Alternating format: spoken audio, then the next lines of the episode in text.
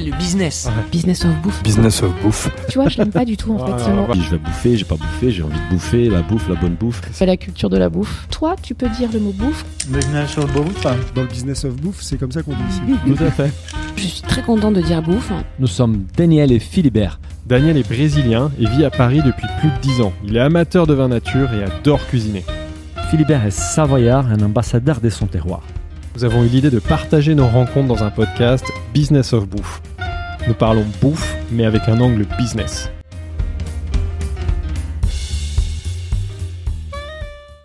Bonjour à tous, bienvenue dans ce nouvel épisode de Business of Bouffe, le premier de la rentrée. Alors je suis comme d'habitude avec euh, mon associé Daniel qui a 20 ans passé ses vacances d'été à Ibiza.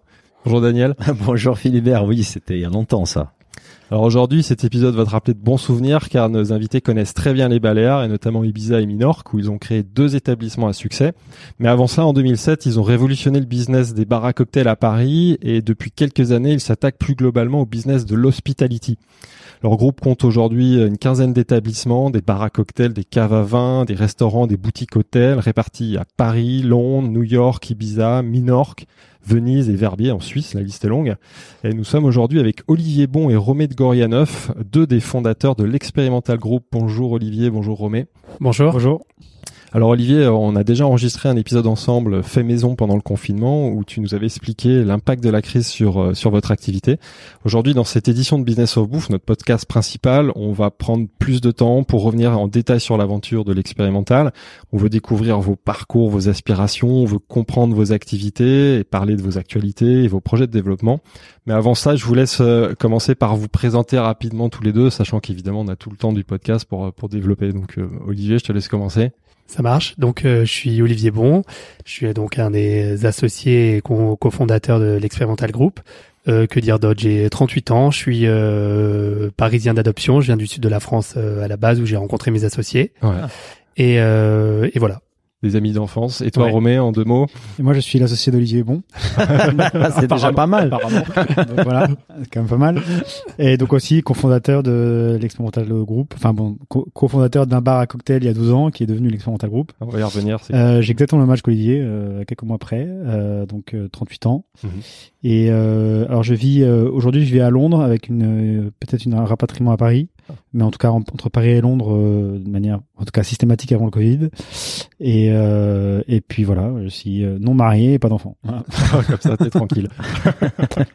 Tranquille. Nous, nous, pour démarrer, on a toujours une question rituelle qui est pourquoi la bouffe, mais dans votre cas, c'est quand même plus large. On- pourquoi l'univers de l'hospitality plus particulièrement? Pourquoi vous avez rentré dans cet univers-là? Et alors, à, la base, on n'était pas du tout euh, professionnel de, de, de ce métier. On n'a pas du tout de famille qui était là-dedans. Enfin, moi, j'ai un, un cousin. Ouais. Mais euh, simplement parce qu'on était des épicuriens et que Mhm. très jeune, on a eu cette passion de la découverte de, de la gastronomie, du vin. On se posait des questions euh, très, euh, même très jeune de quelle était la différence entre un, un vin à 5 euros et un vin à 500 euros. Euh, pourquoi les gens fumaient des cigares et d'autres fumaient des cigarettes. On a toujours été très curieux de, des bonnes choses de la vie. Ouais. Et ça a été une des, euh, une des raisons pour laquelle on a toujours voulu faire ça. Et vous, et vous étiez déjà donc des potes d'enfance. Vous êtes rencontrés à quel âge euh? En sixième. 19 ans, je sais pas. quel- Maintenant à 10 ans. 10 ans. 10 ans. Euh, non. Dix ans. euh, Vous êtes pas raccord là. Et où vous tu non, disais mais non, on s'est rencontrés, pardon, on s'est rencontrés Ouais. en sixième. Donc en sixième, on a 10, 11 ans, quoi. 10 ans, ouais. Ouais, ouais. D'accord. Et, euh, Non, mais je, je rigole, je rigole. Et tu, 28 tu ans. disais que tu viens du sud en fait. C'est vous venez tous les deux, du, bah, tous les trois du sud en fait, tous Ouais. les trois associés. De Montpellier. Montpellier, d'accord. Et il y a un troisième associé Ah, voilà. en fait qu'il faut l'évoquer. Il est pas là avec nous aujourd'hui. Non, il y a Pierre Charles Cross qui, qui, qui est à Lisbonne. Ouais. Il est à Lisbonne, mais Ouais. il est toujours à Lisbonne. ou- Non, non, Non, il non. vit à Londres, mais il est à Lisbonne. Là, aujourd'hui, euh, alors on parle euh, D'accord. pour, pour visiter un hôtel. Et donc, Super. et donc lui, il a fait partie de l'aventure depuis le début. Oui, on connaît aussi pareil de- depuis 28 ans, voire un peu plus avec Olivier. Ouais. Euh, Donc une bande de potes. Et Mhm. co- comment vous avez eu le déclic alors? Comment c'est venu C'était euh, le premier projet dont on va parler? Bon, déjà, il y a aussi un truc qu'il faut rajouter, c'est que Ah, pourquoi la bouffe? Parce qu'on mange vas-y. beaucoup, nous. Ah. Ouais. Ah. non, non, Ah mais c'est vrai, on aime bien, on aime vraiment temps. ça, quoi. Et juste pour la petite histoire, par exemple, euh, alors euh, tous, pratiquement tous, mais enfin moi particulièrement, je, je, je mange tout le temps dehors. Je, je mange jamais à la maison. Et j'ai- quasiment jamais mangé à la maison. Tu cuisines pas? Pas du tout. J'ai jamais été. euh, Enfin, j'ai été très longtemps célibataire aussi. Donc vraiment, je mangeais euh, tout le temps. Mais vraiment, euh, je peux compter ces doigts sur les mains par an quand je mange à la maison. Ouais. Et, et ma compagne que j'ai de- depuis, un- depuis maintenant 5 ans, euh, c'est exactement pareil. D'accord. Donc elle cuisine pas du tout. Et on- donc on mange tout le temps au restaurant. Donc on a vraiment. euh, ça fait partie de notre vie, euh, moi depuis, depuis 20 ans. Ouais. Euh, Olivier aussi. Euh, Peut-être un peu moins depuis qu'il a, qu'il a un enfant, quoique ils sont, sont avec sa, sa compagne qui est aussi dans l'aventure. Ouais. Sa femme, pardon. qui est ma femme désormais. Euh, on mange très souvent Ouais. euh, dehors. Ouais. Donc du coup, on a, euh, on est, on est comme un peu comme des athlètes qui, qui s'entraînent tout le temps. Oui, mais ça, ça pour, d'un point de vue business, c'est très intéressant. Ça vous permet d'être toujours euh, attentif à ce qui se fait, euh, des nouveautés. Ce qui marche, ce qui marche pas, les nouvelles Euh, tendances.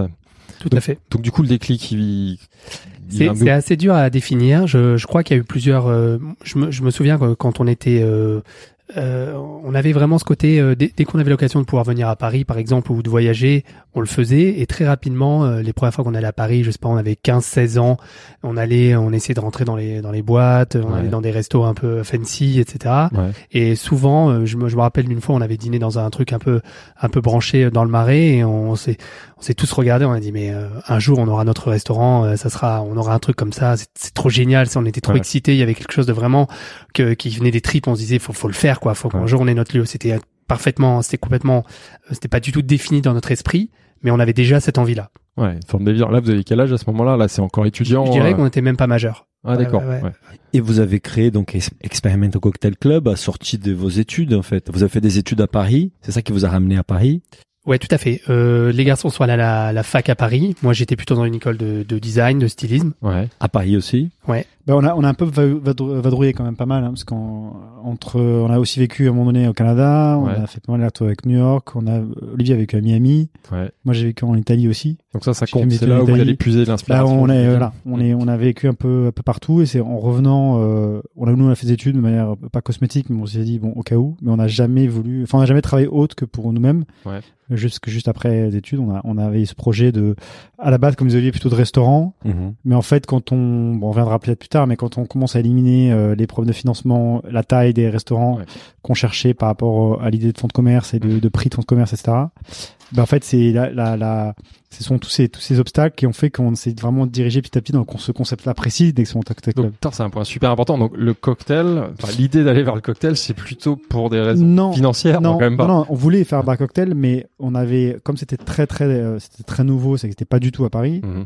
Au début, on s'est dit bon, on va faire un bar cocktail, mais ce serait quand même bien avoir un peu de bouffe et Ouais. on pourrait mettre du vin, mais euh, Donc là, Du coup, le- grand à ce moment-là. Bah, c'est pas ça, on s'est dit donc du coup le, le, le peut-être la taille idéale c'est un restaurant de 200 mètres carrés, euh, etc., Mm. etc. Donc en fait on a été vite confronté à la réalité, on a failli abandonner parce qu'on trouvait pas, On a mis une Et- année. euh, une année, Une année à trouver. et, et on allait abandonner. quoi, le- les financements Non, le, le, et le lieu fonds de commerce. Le fonds de commerce. Ouais. On n'avait pas trouvé ce qu'on voulait. Donc en fait euh, il y a Olivier qui, qui a trouvé un juste, je me rappelle euh, toujours, c'était il y a 12 ans ou 13 ans.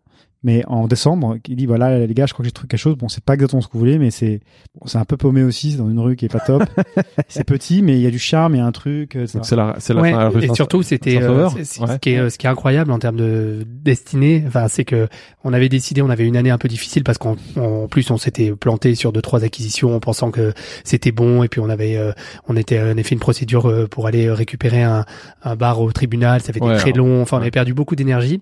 Et en plus on avait fait un truc qui était un peu idiot on est un peu comme ça encore aujourd'hui c'est qu'on avait fêté on avait célébré des signatures qui, qui ont jamais existé un peu on avait vendu la peau de l'ours Ouais, des compromis mais euh, qui n'étaient pas exactement, confirmés. ouais. exactement. Et donc on a fait deux trois fêtes. On a dit à tout le monde c'est parti, on commence en septembre. Et puis en fait on s'est planté. C'était du donc, à un moment, en fait. Au Euh, début on était, on disait à tout le monde on va ouvrir un bar. Et puis après on, on, on longeait les murs en disant bon maintenant euh, tout le monde nous disait alors il arrive ce bar ou quoi là? Et donc on avait du mal. Et euh, fin d'année on a dit ok je crois qu'on arrête là, on va arrêter le massacre parce qu'on n'arrive pas à trouver, c'est trop difficile, c'est trop cher, etc.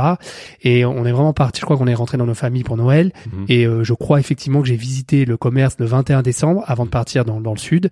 Et euh, c'était un commerce qu'on avait déjà visité six mois auparavant. mais Mm. On avait trouvé ça nul. Trop petit, Et là, en euh, fait, pas bon euh, emplacement. Le, euh, le- en fait, le, le vendeur trouvait que, enfin, voulait vraiment s'en débarrasser. Il avait enlevé euh, 30 ou 40 du prix du fonds de commerce. ouais. Et là, le prix était tellement bas qu'on s'est dit, ok, euh, c'est peut-être une occasion. Mais voilà.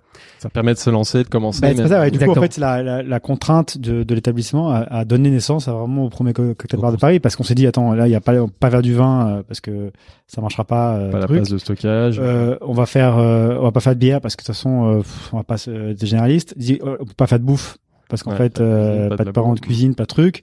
Bon, bah, sans les trucs de cocktail, bon, on va aller vraiment, on va double down sur le cocktail, on va faire vraiment que cocktail. Ouais. Et, et c'est vrai que c'était un peu, un peu chaud parce que euh, faire que cocktail, c'était, euh, c'était à l'époque, c'était vraiment, enfin, ça n'existait pas quoi. Ouais. Euh, C'était une tendance un peu peut-être à New York, Londres, non c'était une très, un peu. une grosse tendance à New York, euh, à Londres, mais à l'époque, il y avait les, les tendances étaient quand même un tout petit peu plus éloignées, les- entre les tendances anglo-saxonnes et françaises, même Ouais. il y a, il y a dix ans. Mhm. Bon, maintenant, euh, elles sont quasiment concomitantes. Ouais, quand ça il- sort, mais à l'époque, sort faut savoir qu'il y avait, euh, il y avait Facebook, c'était au balbutiement, il y avait pas de, pas d'Instagram évidemment. Là, on est en quelle Euh, année On est en 2007. sept- sept. Mais en fait, on est en 2006 en fait. Ouais, c'est Euh, décembre 2006, ouverture Et 2007. donc du coup, c'est c'est c'est vraiment euh, tout tout au Ouais, début. début de Facebook. ouais. Donc du coup, il y a, il y a quand même, il y avait quand même encore ce décalage. Et, euh, et à Paris, il y avait surtout l'idée, à l'époque, c'était impensable de vendre de l'alcool sans vendre de la bouffe finalement. En même temps. Mm. Ah. Et nous, on est les premiers à, à révolutionner, c'est-à-dire qu'on arrivait à faire ce que les- le- le- l'endroit soit plein à 19h et on n'avait même pas de cacahuètes quoi. Mais rien. Rien. où il y avait cette habitude de bar, que bah, il y a toujours eu des bars à Paris, mais qui étaient des bars où on allait boire après dîner Ouais. et on buvait euh, extrêmement cheap, on- dans des verres tubes, Mhm. euh, les, Des les, shots, quoi. les, les- ouais, et les restos, les, enfin les, les, les, les bars n'avaient qu'une sélection très très restreinte, 8-10 bouteilles euh, qu'on connaît tous, euh, Absolut de vodka, Mhm. un Bacardi, et il n'y avait pas du tout de réflexion là-dessus. Et les seuls endroits où il y avait encore des cocktails, c'était des endroits qui c'était euh, Des hôtels. vraiment, c'était les hôtels. Et c'est très C'était inaccessible, Ouais. extrêmement cher et euh, pas du tout, euh, pas du tout friendly pour des, des gens de 20 ans euh, avec un pouvoir d'achat euh, réduit. Voilà. Le, le concept à ce moment-là dans votre tête, c'est déjà ça, c'est clair, c'est Non, du non, cocktail non. de qualité euh, En fait, le- accessible. C'est- Le, la, la, la vraie, le vrai truc, c'est que on avait, avait très peur de se planter. Mm. Déjà, on était à une époque où l'entrepreneuriat était, euh, était beaucoup, enfin, c'était, c'était pas très bien vu. Ouais. Euh, on a des souvenirs absolument terribles. On allait à la chambre du commerce, euh, le, il y avait un bureau qui était conseil en entrepreneuriat, Mhm. et euh, le type nous avait dit, vous êtes pas fou, euh, mais euh, vous êtes complètement idiot, vous avez, vous, vous y arriverez jamais, vous c'est la catastrophe. Tous les magazines C'est publiaient- à l'époque il y avait Sarkozy au ministre de l'Intérieur. Mhm. Et euh, et il y avait toutes les couvertures des des, des, des, des magazines professionnels ou même de même de manière plus générale d'un peu tous les magazines disaient la chute des brasseurs, la chute de l'alcool, les contrôles d'alcoolémie au volant. Enfin, c'était la fin d'une époque. Ah, et Et donc la tout fin le monde nous disait, même nos ouais. proches, notre famille, tu sais, disaient bon, vous êtes bien sûr. Je me rappelle, mon père m'envoyait des articles. Euh, euh, Bernadette derrière, enfin Ginette derrière son comptoir depuis 72 ans. euh, qui ferme son bar. etc., etc. Donc c'était euh, c'était assez déprimant et donc on a, on a tellement eu peur de, de se planter d'une certaine manière qu'en fait on a vraiment poussé sur chaque détail. Ouais. On allait euh, creuser pour trouver la meilleure machine à glaçons, on allait creuser pour aller trouver les meilleurs spiritueux, Ouais. on allait creuser pour aller trouver un designer qui est un designer de New York. Enfin on a vraiment on se disait on peut pas ah la musique ah non mais faut faut que la musique soit géniale aussi. Donc là on réfléchissait. Enfin, voilà on a on a vraiment rien laissé au hasard. Ouais. Et c'est quelque chose qui est devenu un peu l'ADN du groupe, en fait, cette attention aux, aux détails. Tout à fait. Sans le savoir, en fait, on a créé une trame qui est un peu une trame, une trame qu'on reproduit aujourd'hui, même dans toujours d'actualité, même Ouais. en ouvrant les actualités, enfin les activités. Ça, on- Et, on- et on du coup, ça a marché tout de suite. Comment ça se passe les premiers jours euh Euh, bah, en fait, les gens croient que ça a été un succès fulgurant. Faut, je me rappelle encore des, des dimanches soirs où, euh, où on attendait qu'on faisait 4 euros de chiffre d'affaires. Il y avait un type qui était sympa qui venait boire un coca à Ouais, 9 on s'est dit, non, on s'est dit, est-ce qu'un jour on fera zéro de chez, zéro euro de chiffre d'affaires? Est-ce que c'est arrivé ça? Eh ben en fait avant le confinement jamais. Et même avec merde, Cocktail, il y a toujours un- ouais. mec qui venait. euh, pourtant, il n'était pas du tout un, un, un demi pour euro qui venait et qui nous prenait un, un je sais pas moi, une, un picon Ah, à 4 ouais, euros. Quoi. Parce qu'il y a- y un point jamais fait zéro chiffre d'affaires. Il y a un point important, tu, tu mentionnais tout à l'heure la boutique, donc vous l'avez acheté, c'était une opportunité pas très chère, et en Ouais. effet c'est pas un emplacement, ce qu'on appelle un emplacement numéro un, c'est plutôt une rue, Alors- dans un quartier qui est sympa, Ouais, quartier nous, Montorgueil, ça- que j'adore, mais une rue où Bah, C'était notre pas- concept, ça en fait. C'est- C'est ça qui est pas mal, c'est que c'est que à l'époque, on, on, on- en fait, cette contrainte s'est dit bon, bah, en fait, c'est génial parce que à la limite, on a un quartier qui est génial, mais on a quand même assez vite senti que surtout avec ce qui se passait à New York et Londres sur les endroits cachés, que c'était plutôt une force qu'autre chose. Ouais. Et que franchement, si vous voulez quelque chose d'exclusif, etc., être dans un angle de rue, ça n'avait pas beaucoup d'intérêt. Ouais. Donc c'est clair que ça, on en a, on a pris, c'est devenu vraiment une force. Mm. Ouais. Et comment, devenir une destination. et comment, voilà, comment vous avez fait pour faire venir les gens? Parce que par définition, dans ces adresses-là, les gens ne viennent pas spontanément, les influenceurs On- passent pas ouais. devant, les, ouais. Alors on a euh, ce qui a été, euh, on, on a fait, on a vraiment fait, euh, on avait fait un travail de prescription euh, Ouais. extrêmement fort, mais extrêmement, euh, comment dire, contraignant. C'est-à-dire qu'on on avait des clients qui passaient le pas de la porte et qui disaient je vais prendre une vodka pomme. Hmm. Ah vous avez pas, euh, ah, ils reconnaissaient rien derrière le bar. Ah, vous avez... Bon, bah, je vais prendre une bière. Bah, on n'a pas de bière. Ouais, bon. bon. Et, euh, et ce qui s'est passé, c'est qu'on était, euh, comme on était derrière le bar, qu'on n'avait aucun employé, Ouais. on, on, poussait, on disait, ah, vous, vous aimez pas le gin? Ah, attendez, je vous fais un cocktail au gin. Si vous aimez pas, je le jette. Ouais. Et on a fait ça tous les soirs et on continuait. Alors, vous, je vous fais goûter ci, je vous fais une dégustation de ci, de cela. Et il y a- il y a commencé, on a commencé à avoir un vrai bouche à oreille. Ouais. Et euh, plein de gens du quartier commençaient à revenir en disant ah bah écoutez j'étais dans un autre bar mais ils m'ont fait boire un truc abominable. Ouais. En fait j'ai trop envie de reboire le cocktail que j'ai bu chez vous c'est exceptionnel. Et on a eu une grosse clientèle de gens qui connaissaient les cocktails, beaucoup d'expats, beaucoup d'ang- d'ang- d'anglo-saxons Ouais. qui ont commencé à entendre parler du bar et qui sont venus. Ah. Et euh, ça les anglo-saxons ils, ils avaient un Ils peu cette culture cocktail, ils ont dit waouh Mm. on peut enfin boire des vrais cocktails à Paris bien fait, bien défini, etc. Et euh, et là, on s'est mis à avoir une vague de gens qui parlaient anglais, de plus, enfin, dans dans le bar. Et la presse est arrivée. On a eu de la presse d'abord locale, enfin pas locale, mais je veux dire nationale, ouais, ouais. elle, euh, bar sympa, etc. Des trucs un peu. hein. Et Mhm. après, on a eu de la presse, de la, de la presse anglo-saxonne, ouais. exactement. La presse internationale. Et tout d'un coup, on s'est mis au bout de six mois à voir débarquer des gens euh, qui avaient lu euh, des, des des gens qui venaient de New York, des gens qui venaient de Il Londres. y avait des gens qui Je- arrivaient en, je me rappelle, en chauffeur. Ouais, ouais, des exactement. Tarantino, etc. Ah ouais. venaient, Ouais. euh, Ça, chauffeurs au bout de combien de temps tu dis au bout de La, six quasiment mois la, la première année, première on a eu année, une ouais. vague de gens qui ont dit ok c'est la new wave du cocktail euh, parisien. En fait, il y a eu, euh, il y a eu un déclic. c'est- On a eu un truc, on a eu un, un- un coup de bol pas possible. On a eu, un- il y a eu, on a fait la couverture du Financial Times. Mais c'était Ah, plus tard. euh, C'était plus tard. C'était plus tard, mais ça, ça, c'est vraiment Couverture du Financial. rapport, du, du ouais. Off the Spalit, qui était le cocktail ouais, sûr, qui ouais. était sur la nouvelle vague des cocktails, etc., notamment dont on représentait. Et, et ça a encore plus, euh, ça, ça, ça. Parce que là, il parlait de la vague dans le monde entier et vous étiez les, les on ambassadeurs c'est qu'on a eu de beaucoup de, on a eu beaucoup de, Ouais. d'articles sur le bar très rapidement dans des, dans, dans des publications majeures anglo-saxonnes, en fait. Hmm. Et c'est vrai que, on s'en souvient plus, mais on avait vraiment des, bon, on avait la queue devant le bar, et puis on avait des gens qui venaient, euh, pas du tout habitués à ce genre de quartier, quoi. Ouais. Des gens qui pouvaient aller au COS, etc., à l'époque, ou dans les, et qui venaient Dans nous des, voir. euh, des établissements très Et on a eu, euh, on a eu aussi un truc qui a été fort aussi, c'est l'industrie. L'industrie, euh, euh, par exemple, l'industrie parisienne nous détestait. Parce que quand tu dis l'industrie, ouais, pardon, l'industrie, c'est un mot qui est un peu, qui est pas très joli. Oui, non, Ouais. mais, C'est quelle le- industrie L'industrie du bar. du bar. L'industrie du bar, c'est c'est vrai que c'est pas un joli mot, mais la profession. Ouais. Euh, quand on a ouvert à Paris, on était la risée de la profession Ah. parce que il y avait des trucs très ancrés, notamment les ABF, euh, où on fait un on fait un diplôme de bar, où on apprend pendant Comment vous 4-5 avez ans. appris à faire des cocktails euh, On a lu des livres et on s'est entraîné à la maison. non, Non, Vous êtes en- Et les premiers cocktails qu'on a vendus aux clients, c'est la première fois qu'on vendait des cocktails en vrai. Il y en a aucun de vous qui a suivi une formation de mixologiste. Si on est allé, on avait rencontré, euh, on avait rencontré un, Martin Ah, aussi à New York. Ouais, tout à fait. On avait eu un, à l'époque, on avait écrit beaucoup de mails à des gens et Romé avait rencontré un Martin Dudorov qui avait un site internet qui nous avait donné beaucoup de conseils et puis on était allé un peu au culot. Ouais. On avait écrit des mails à des bartenders qui nous avaient donné des, des conseils. Euh, il y avait Fernando Castellon aussi qui Bien était sûr, un, qui était dans le à, à Lyon, Mm. qui était on était allé le voir, qui avait qui avait aussi une culture cocktail très Ouais. forte et qui nous avait beaucoup soutenu. On avait fait euh, 48 heures de formation chez lui pour avoir de des tips sur quelques quelques quelques techniques. Et voilà, et puis pas mal de livres. On avait commandé les livres de Del Tous ces tous ces grands Mhm. classiques des barman euh, internationaux. Et puis on avait lu, on s'était entraîné, on, on faisait, on cassait la pièce à tous nos copains qui venaient à la maison. Attends, goûte ça, tu vas voir et tout.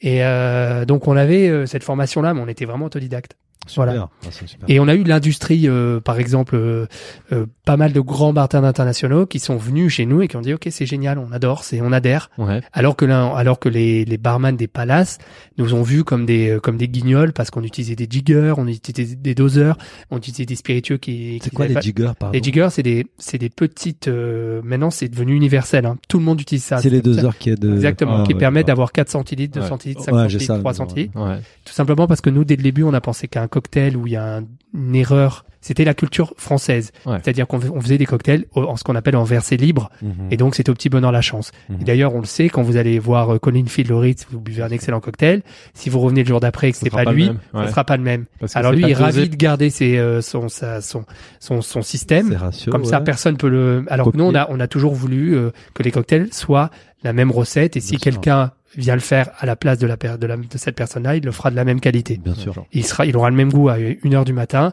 comme à 19h le soir. Voilà. Top. Ouais, Comme ça, tu peux répliquer et tu peux Et- installer aussi. Et des, et des bartenders qui avaient 10 ans de métier, qui faisaient du verset libre, qui utilisaient d'autres spiritueux, etc., se sont moqués de nous en disant, Ouais, vous avez besoin de doseurs parce que vous savez pas faire les cocktails. Ah. Ça a été, ça a mis du temps. Et quand tu dis concrètement, c'est ça, c'est ils se moquaient de vous ou c'était plus loin que ça? Ça c'est Ça, ça a été, on, on a été euh, pendant longtemps. Enfin, on avait des, on avait des, des, des bartenders qui venaient des palaces et qui venaient nous regarder en disant ah, tu me fais ci, tu me fais ça, bah, et puis ils laissaient leur cocktail, ils disaient bon c'est pas bon, je m'en vais. Ah Enfin, ouais. que- Ouais, êtes c'était un peu du visitage ouais, au début, ouais, mais pas méchamment. s'en- Mais, on s'en foutait un peu. donc. Mais ça a oui, dû bien sûr. évoluer assez vite en voyant le succès quand ils ont vu que voilà. Bah, après, parce qu'avec le Ouais. succès, ils disaient, c'est pas, pas justifié, ceci, cela. Et euh, bon après, il y a la- c'est un petit peu unifié là, comme de Olivier, c'est que les jiggers sont revenus. Il y a eu, il y a eu un peu une internationalisation quand même de, du cocktail. Les gens euh, en France sont quand même euh, quand ils sont, quand ils, quand ils, euh, quand ils maintenant vont à New York ou à Londres, vont aussi dans des bars à cocktails. Donc quand ils reviennent, ils voyaient qu'effectivement on avait plutôt une approche qui était euh, qui était partagée par d'autres gens, etc. Donc petit Ouais. à petit, on a, ça a pris le pas et on est devenu une référence. Quoi, en fait. Et il y a eu beaucoup de bars d'hôtel qui ont commencé à adhérer. Maintenant, la qualité des bars d'hôtel a vraiment, euh, vraiment augmenté. Les derniers, les ceux qu'on connaît qui ont ouvert récemment, c'est quand même top. Ouais. Et, et- et on, on voudrait peut-être connaître un peu les résultats suite à la première, deuxième année, mais avant de parler de ça, moi j'ai une question en tant que consommateur. En fait, qu'est-ce qui fait un bon cocktail? Quelles sont les clés d'un d'un très bon cocktail? Et ben, ce que je vous disais tout à l'heure, c'est que comme dans une recette, euh, vous avez des grands-mères qui, qui, qui goûtent avec une cuillère et qui disent, ok, je vais rajouter un peu de sel, je vais rajouter un peu de ci. Mhm. Mais Aujourd'hui, pour faire une bonne recette, il faut suivre à la lettre Ouais. la recette. la pâtisserie, Ouais, quoi. il faut- exactement. voilà. Ça fera Et plaisir à un cocktail, en- un cocktail, il y a, il y a entre 10 et 15 centilitres de liquide dans le verre. Donc imaginez une cuillère de sucre ou une cuillère d'un- d'une liqueur de trop. Le cocktail est change tout, bien ça sûr, change ouais. tout. Et ça, les, les gens avaient beaucoup de mal à le comprendre. Donc c'est respecter scrupuleusement les recettes. Et puis après, c'est un très très simple. C'est l'équilibre entre de l'acidité Mhm. et, euh, et du sucre, toujours. Pas Mhm. trop sucré parce que la première gorgée vous donne l'impression que c'est bon. Mais en fait, au bout de la deuxième, la troisième, c'est pas bon. Mhm. Donc généralement le pro- la première gorgée est un peu plus astringente. Effectivement, un ingrédient qui est commun à tous les cocktails du monde, ça on était les premiers à le dire et les premiers à se battre pour ça, c'est les glaçons. Vous Ouais. ferez jamais un bon cocktail avec les glaçons de du bistrot qui sont en forme de, vous savez, ce qu'on appelle les les capotes de pingouin là. Ouais, je vois bien. Et c'est quoi un bon glaçon Eh en ben c'est un glaçon euh, qui est non qui est, qui est alors rond maintenant on le fait dans c'est un peu la mode Les par exemple gros, les old ouais. fashion Ouais. mais c'est des glaçons qui sont qui ont une bonne taille, qui ont une qui ont une qui sont congelés, qui qui restent bien frais, c'est-à-dire c'est pas le glaçon qui est en train de fondre dans le bac, etc. Ouais. Donc ça implique d'avoir des bacs qui sont réfrigérés Ouais. dans les dans les bars. Ouais. C'est tout un process comme ça. Maintenant on travaille beaucoup avec des machines Oshizaki, Ouais. c'est les japonais les meilleurs pour ça. Mais avant nous on avait des machines américaines qui s'appelaient Cold Draft qui faisaient des gros glaçons cubiques qui qui rafraîchissaient bien le verre sans avoir besoin d'en mettre des tonnes. Mhm. Voilà. Et ça, vous avez anticipé en fait dans la création du bar. Vous avez, vous avez Ouais. déjà acheté ces machines. On avait acheté une machine aux États-Unis. Euh, je me rappelle encore, euh, elle a pas passé la douane. euh, Elle est restée bloquée à Roissy ou Orly. Euh, c'était, euh, il a fait, enfin ça a été, on a mis des semaines à la récupérer, Ouais. mais personne ne savait comment entretenir cette machine. Et euh, c'était une galère finie, mais par contre elle des glaçons de fou. Ouais, c'est clair. Et, et pour faire un bon cocktail aussi, j'imagine des bonnes Évidemment. matières premières. Évidemment. Du coup, des bons aussi, ça spiritueux. c'est hyper important, c'est Ouais. qu'à l'époque, Ouais. les, les, les gens croyaient qu'à partir du moment où on mélangeait les spiritueux, on pouvait se permettre de mettre des spiritueux moins bons. Ouais. Et qu'on cachait leur goût, Mhm. mauvais goût, Mhm. comme à la prohibition, avec du sucre. Ah, Voilà. Alors genre là, non, vous êtes- voilà quoi. Là, vous allé sourcer dans chaque euh, Le cognac, le gin, la vodka, certaines marques et peut-être des marques qu'on trouvait pas ailleurs. Peut-être tu peux nous en parler un peu justement du sourcing de, de ces spiritueux? Vous travaillez avec qui euh, à ces moments-là? Est-ce que ça a évolué? Bah, à cette époque-là, c'était assez compliqué parce qu'on importait beaucoup de choses qui n'existaient pas. Euh, on- nous, on avait été surpris en fait en revenant des États-Unis de, de voir les, les back bars français avec, euh, un gin, un vodka. euh, Ouais. Voilà, c'était très C'était pauvre. Diageo ou Bacardi. Voilà, c'était pas pauvre. Et donc du coup, petit à petit, on a, on a. Après, il y a eu d'autres. Il y a eu des entrepreneurs aussi de la distribution. Donc, euh, je me souviens plus exactement le nom à l'époque, mais il y avait deux, deux filles euh, passionnées de spiritueux qui avaient commencé à importer des, des vodkas comme Ketel Ryan, euh, Ouais. qui avaient des, des gins particuliers, euh, puis etc., etc. Et puis après, il y a eu la maison du whisky qui a vu Ouais. le la vague, euh, la vague euh, arriver et avec qui on a beaucoup collaboré, et qui permettait d'importer pas mal de de produits et de faire un bar de un, un, un, un arrière de bar qui était qui était unique Qui était plus riche avec des produits originaux euh, Je pense que dans, dans, dans notre métier, on est peut-être les seuls à, à avoir démarché les commerciaux. À. Ouais. On allait les voir, on les challenge, on, on les challengeait en disant, tu peux me trouver cette tequila, tu peux me trouver ça, est-ce que c'est possible? Ah, bah, je sais pas, on a reçu une caisse l'année dernière, mais j'en ai plus, ah, bah, il nous en faut. On, on allait démarcher les commerciaux. Et puis surtout, on, on recontactait des commerciaux qui n'avaient pas vendu une bouteille de, de, de- du produit qu'on voulait en- dans des années parce que personne n'intéressait. Donc euh, nous, on reprenait du picon. Alors euh, quand Ouais. t'as les jeunes de 25 ans qui ont des picons, on me disait mais qu'est-ce que tu fais avec du bière. picon Ouais. euh, On demandait de, de l'apérole. Alors là, l'apérole, faire boire de l'apérole euh, euh, à l'époque, euh, des jeunes, c'était impossible. C'était trop amer, etc. Donc c'était avant le sprit, etc. Mais c'était impossible. Mais du coup, la parole, il fallait qu'on se batte pour le trouver. Quand Paris, euh, n'imaginez même pas un Negroni, mais genre jamais de la vie.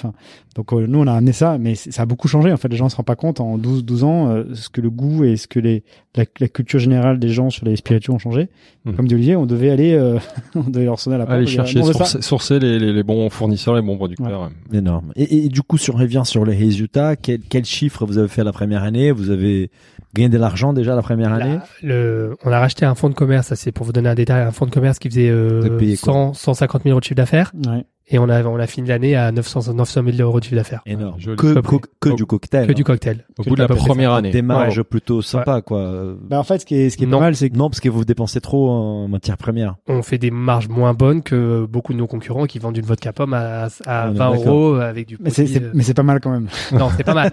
Ça reste les Par meilleures rapport à la marges. restauration. C'est profitable. Non, mais en fait, euh, on a, on a été, nous, on est passé de, bah, de toute façon, ce qui est pas mal quand on est entrepreneur et jeune, c'est qu'on passe de, de gagner zéro à potentiellement gagner zéro. Donc, euh, on se disait que le risque était pas, Ouais. nous, on a toujours trouvé assez logique de faire entrepreneur après les études parce qu'on s'est dit, de toute façon, tu gagnes pas d'argent, donc au pire, tu retourne gagneras pas. Je Ouais. dis, par contre, euh, commence à gagner de l'argent et puis, euh, puis faire autre chose et puis tu repasses à zéro. Je dis, wow, c'est quand même compliqué. Et, euh, mais c'est vrai qu'on a quand même eu, euh, passé de, donc, de zéro, pas mal de galères à des surtravaux qu'on a remboursés avec euh, les cash flows euh, hyper rapidement. Mhm. Et on s'est quand même retrouvé avec une manne euh, assez, assez, assez conséquente qui a permis, euh, sur notre propre bilan, de racheter euh, d'autres affaires. Quoi. Et Donc, développer ça quand même, assez. Autofinancé. mais ce qui est rigolo, c'est qu'on on se disait, quand on, quand on faisait des dépassements de travaux, on se disait, mais putain, mais qu'on va faire, ça va avoir tant de cocktails à revendre en plus, etc. Euh, on pensait, nous, euh, passer de 150 à peut-être 250, 300 000 de chiffre d'affaires. euh, et puis déjà, les banquiers nous disaient, mais c'est, c'est quand même costaud, euh, vous vous rendez compte? Juste avec c'est du que- c'est que cocktail, oui. Mais ça fait 35 mètres carrés, donc quand on a fait les premiers bilans à 1 million d'euros, les banquiers, c'était très contents. Ah ouais. vous aussi, je suppose. Et, ah, Bah, avant- ouais, on était ouais, contents, on était contents. On s'attendait pas à, on s'attendait pas à ça. Avant qu'on parle des, des développements et de la suite, justement, si on prend un petit peu de recul sur cette première aventure, que, que- enfin, comment vous analysez les, les, les facteurs clés de succès? Enfin, qu'est- Qu'est-ce qui fait que ça a marché? C'est la qualité des produits, des cocktails, c'est l'ambiance, c'est le design, c'est le service, la com, euh, le positionnement, parce que tu, on- tu parles souvent de, de luxe accessible, et tu en parlais tout à l'heure par rapport aux cocktails euh, très bien faits des palaces, mais qui t'est vendu une fortune. Enfin, co- comment vous résumeriez à ce stade les- le, le succès de l'Experimental Cocktail Club? Alors, il y a plus, il y a, c'est, c'est, c'est un tout, hein, évidemment. Ouais. Euh, déjà, le, le rapport qualité-prix. Ouais. Donc, on était euh, imbattable puisque je me rappelle la première carte de cocktail, il y avait des cocktails à 9 euros. Ça paraît déjà élevé, hein, parce Mhm. que c'est il y a 12 ans. Mais sauf qu'on avait des produits euh, comme de la tequila patron ou des bons whisky ou des super bonnes vodka et que les gens n'avaient pas l'habitude de boire ça. Ouais. Et un cocktail de la même qualité. Et à l'époque, je disais oui, euh, dans les palaces, c'est très bon aussi, mais euh, enfin, nos cocktails étaient meilleurs que dans tous les palaces à cette époque-là, aucun doute. Et moins cher. Et trois fois moins cher. Trois fois moins minimum, puisque c'était 28 ou 30 euros un cocktail dans un palace. Dans un palace. Maintenant, ils ont commencé à réfléchir, ils commencent à faire des 22, des 24 parce que parce que c'est intouchable. Ouais. Et euh, et donc ça. Euh, et puis après, quelque chose qu'on a aussi gardé, qui est euh, ça aussi, on a mis des années à comprendre. C'est-à-dire qu'en fait, euh, Pierre Charles, Romé et moi, et puis euh, notre associé aussi maintenant, allons, on en parlera plus tard avec Ouais. Xavier, on a un sens comment dire inné de l'hospitality, de, Ouais. de, de l'accueil, de là pour le coup cette cette de cette espèce de savoir vivre, de cette générosité Mhm. qui a été euh, qu'on a qu'on a donné à nos clients et on a on était tellement généreux avec les clients que les, les gens nous l'ont rendu quoi. Mm. C'est-à-dire qu'on a toujours on avait tellement de gens du métier qui nous conseillaient ah bah attends là tu vas te faire une marge là Ah, les clients de toute manière c'est des c'est des abrutis on n'a qu'à leur vendre ci on n'a qu'à leur vendre Mhm. ça des gens qui qui qui pensaient qui enfin qui qui ne prenaient pas ça à le client et nous on s'est toujours placé à la place du client Ouais. et ça on nous on nous l'a bien rendu et maintenant nos directeurs, nos managers, les gens qui travaillent dans Experimental Group, ils ont cette culture de la de la générosité, de la sympathie. Je me rappelle encore moi, le bar service, fermé ouais. à 2 heures du matin et euh, des gens arrivaient devant le bar, ils appelaient le téléphone fixe qui reportait sur mon portable. À 4 heures du matin, je décrochais. Ils disaient on est devant les, on est devant l'expé, c'est fermé. Où est-ce qu'on peut aller? Ah bah attendez, vous avez qu'à aller là. Enfin, Ouais. j'étais j'étais dédié à mes consommateurs, mais dédié à 150%. Faire en sorte que les clients soient toujours satisfaits, leur dire oui toujours. Bah, le- euh, voilà, le, la politique du oui est toujours, euh, du- toujours, euh, toujours, euh, rien n'est impossible. J'ai j'ai juste une petite anecdote. Le nom, l'Experimental Cocktail Club, ça vient d'où? Alors ça c'est euh, la sœur de Pierre Charles qui est pas là qui, avait trouvé ce nom. Ouais. C'est-à-dire qu'en fait, euh, comme on faisait beaucoup de- d'expérimentation euh, à la maison, Avant et, euh, là, oui. on- voilà exactement, on faisait toujours des tests, etc. Êtes- ouais. On voulait absolument on, le, le le principe du cocktail club, ça on l'avait un peu vu aux États-Unis, on voulait vraiment qu'il y ait ça, c'est-à-dire le cocktail club, on trouvait que c'était génial, ça ça donnait ce côté un peu de des, des clubs anglais où les gens se retrouvaient, euh, voilà, que c'était vraiment un endroit. Il voilà. fallait qu'il y ait cocktail club dans le Ouais, monde. mais ça c'était un une, une mot défini- avant ou c'était quelque chose qu'on aimait vraiment beaucoup et, euh, et expérimental parce que voilà, il y avait ce côté expérimentation, ce côté expérience et ça a, euh, ça a vraiment euh, ça, ça a vraiment tilté quand elle nous a proposé ça. Ouais. On s'est dit mais c'est exactement ce qu'il faut faire et maintenant c'est devenu notre notre marque. C'est ouais. Même le nom du groupe. Et ça Ouais. continue à marcher parce que de toute façon, l'expérience, c'est au cœur de votre activité. Et plus que jamais depuis Plus que euh, jamais, 3-4 quoi. ans, c'est ouais. devenu tellement à la mode le côté expérience, C'est incroyable. Et, et du coup, la première année, vous faites euh, presque un million de chiffres d'affaires et vous pouvez du coup financer votre croissance avec l'acquisition d'un deuxième bar, un troisième bar. Est-ce que vous pouvez nous raconter en fait euh, la suite de, de du groupe, quoi, de, de- du début de la croissance? Mais en fait, euh, ouais, c'est en fait on a donc on, on s'est retrouvé avec quand même pas mal de, de cash sur, sur sur nos bilans. Et on s'est dit que ben, on n'allait pas vraiment se payer parce que c'était quand même euh, on s'est on s'est quand même on a toujours eu peur de la précarité d'un d'un bar parce qu'il y a un truc qui est bon qui, qui, qui se dit moins et qui est peut-être moins maintenant euh, le cas parce que c'était quand même beaucoup moins professionnel professionnalisé euh, l'industrie de, de la restauration ou du, ou du bar.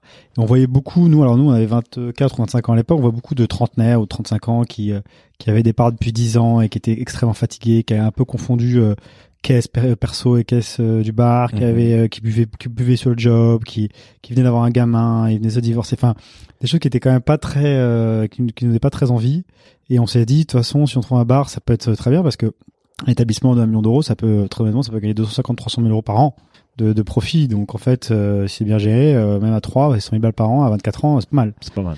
Donc euh, on s'est quand même dit c'est ça va être euh, puis, puis tout tout tout tourne quoi. Donc on s'est dit quand même euh, c'est c'est c'est pas forcément le, le truc le plus solide. Donc nous on a toujours eu ce, ce côté entrepreneurial euh, où on allait on voulait aller de toute façon dès le début jusqu'à l'hôtel.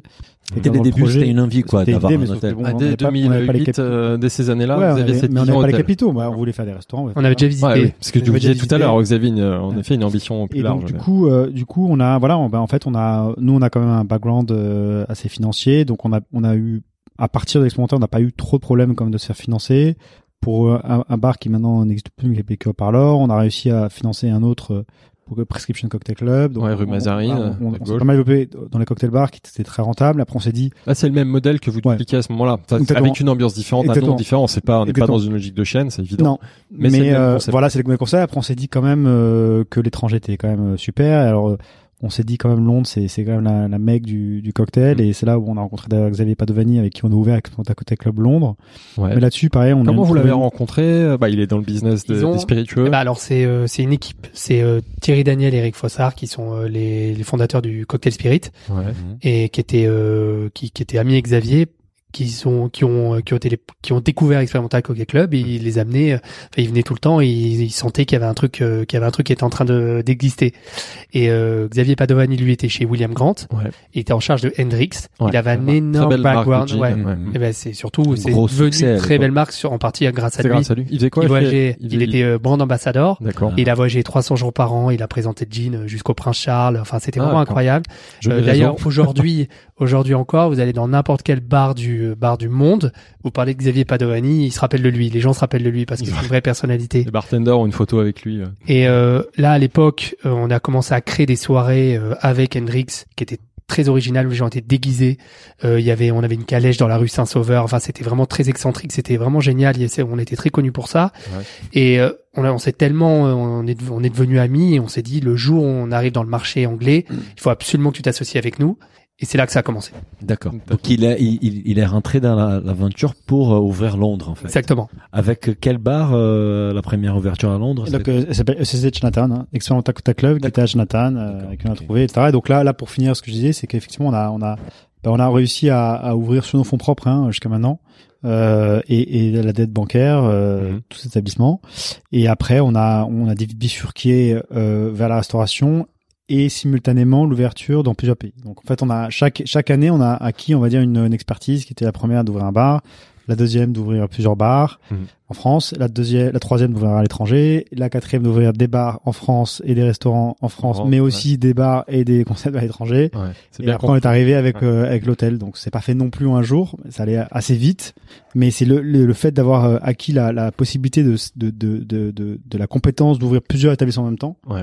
qui a fait qu'on a quand même bien grossi quoi. Juste une question sur Londres. Du coup, Londres, vous dupliquez le concept parisien à Londres, vous On l'adaptez. l'adapte un petit peu. Comme vous l'adaptez sur quel Ouais. thème, sur quel axe euh, Bah, en fait, euh, bon, en fait, on l'a pas vraiment adapté. C'est peut-être, tu t'as dit une bêtise, mais non, c'est pas ça. C'est qu'on on a essayé de, on a de s'adapter. euh, C'est-à-dire que quand on arrive à l'étranger, euh, on essaie juste de comprendre notre environnement. Donc, euh, je me souviens encore, euh, Xavier nous faisait faire euh, 20 bars par soir dans tous les quartiers. Enfin, vous voyez vraiment ce qui se passe. Super. Donc, on avait le, on- ce que je veux dire, c'est qu'on essaie de comprendre euh, comment les Anglais boivent, Ouais. euh, quels spiritueux ils aiment bien en ce moment, pour pas faire de, pour pas commettre d'impair. Surtout que là-bas, il y a de la- plus de concurrence qu'à Paris à ce moment-là. Ouais, tout à fait. Mais il y avait une chose qu'ils n'avaient pas, c'était le côté festif dans le cocktail. C'est-à-dire que c'était c'était devenu, il y a- ils avaient, ils étaient quand même bien en avance par rapport à Paris et c'était devenu un peu pompant. Un peu geek. que c'était euh, trop, un peu trop geek, geek, ouais, trop euh, sitting only avec des règles en, en- euh, plus finir. Ouais. Et nous, on s'est dit non, non, on est les Frenchies, on revient, euh, on va faire des cocktails qui vont être dingues et parce que c'était Nicolas Soto à l'époque qui est devenu un bartender très connu, Ouais. euh, puis consultant etc. Maintenant. Et donc on a fait un menu, on s'est dit on va, on va vraiment les tuer avec un menu de fou. Mhm. Mais on va, on va les mettre à 8-10 cocktails comme c'est notre marque de fabrique parce qu'on sait pas faire de la qualité à plus de 10 cocktails. Et, euh, et on va, mais par contre ça va être festif. Donc Ouais. on avait quelqu'un à l'époque qui, qui nous, qui, qui gérait ça et qui était très festif, euh, qui était aussi très beau gosse, donc il ramenait plein de beau monde, etc. Mais en fait, c'était quand même aussi que du cocktail. Donc on- et puis on avait réussi à choper, ce qui est impossible à choper à Londres, une licence très tardive, donc pour euh, ouvrir jusqu'à 5 heures du matin, Top. dans un Parce- endroit que personne ne voulait à voilà, parce que personne ne voulait euh, s'installer à Chinatown. Ouais. On les Ah. premiers. Alors que nous, on, pareil, on s'avait dit, mais vous êtes complètement fous, c'est génial, Chinatown, c'est au centre de tout, à côté de clair, Soho, ouais. etc. Mais pourquoi? Eh et c'est après qu'on a ouvert, tout le monde dit, ah, mince, mais c'est j'ai vu le truc, j'aurais dû, euh, voilà. Et, euh, et donc, euh, et donc, euh, et donc, euh, donc voilà, on a ouvert ça. Et, c'est- et, et par, pour information, je pense que c'est notre meilleur coût, entre guillemets, euh, ratio, parce qu'on l'a, je pense que ça nous a coûté 450 000 pounds Les fonds de de commerce. A à Z. Il y a pas Non, de les, fonds de travaux. tout, Pas de fonds de commerce. Ouais. Pas de fonds de commerce. Non, il y Non, a, ça existe il y a pas. La première année, on a fait quasiment 2 anglo-saxon, millions de, de chiffre d'affaires. Énorme. On a rentabilisé l'intégralité de, le- de, de l'établissement en même pas un an de. Ça a alimenté. euh, c'est c'est marrant parce qu'effectivement, les gens avaient des doutes. Ah, à Londres, ils ont pas besoin de vous, etc. Et ça reste un des. euh, ça reste dans le top 10 des bars à cocktails les plus connus de Londres. Et euh, il y a la queue tous les soirs depuis presque 10 ans maintenant. Et euh, ça alimentait, euh, ça alimentait le groupe en trésorerie pendant des années. Énorme. C'est un gros coup. Et, et la compagnie des vins surnaturels, c'est encore un autre trip. en Euh, fait. tout à fait, ouais. Ça, c'est euh, en fait, euh, c'est grâce à euh, Raphaël de Brabant, notre très bon ami de, qui était chez Bilkar Salmon à l'époque. Il nous Ouais. dit, il faut Mhm. absolument que tu rencontres, euh, que tu rencontres euh, Jean Mouex. D'accord.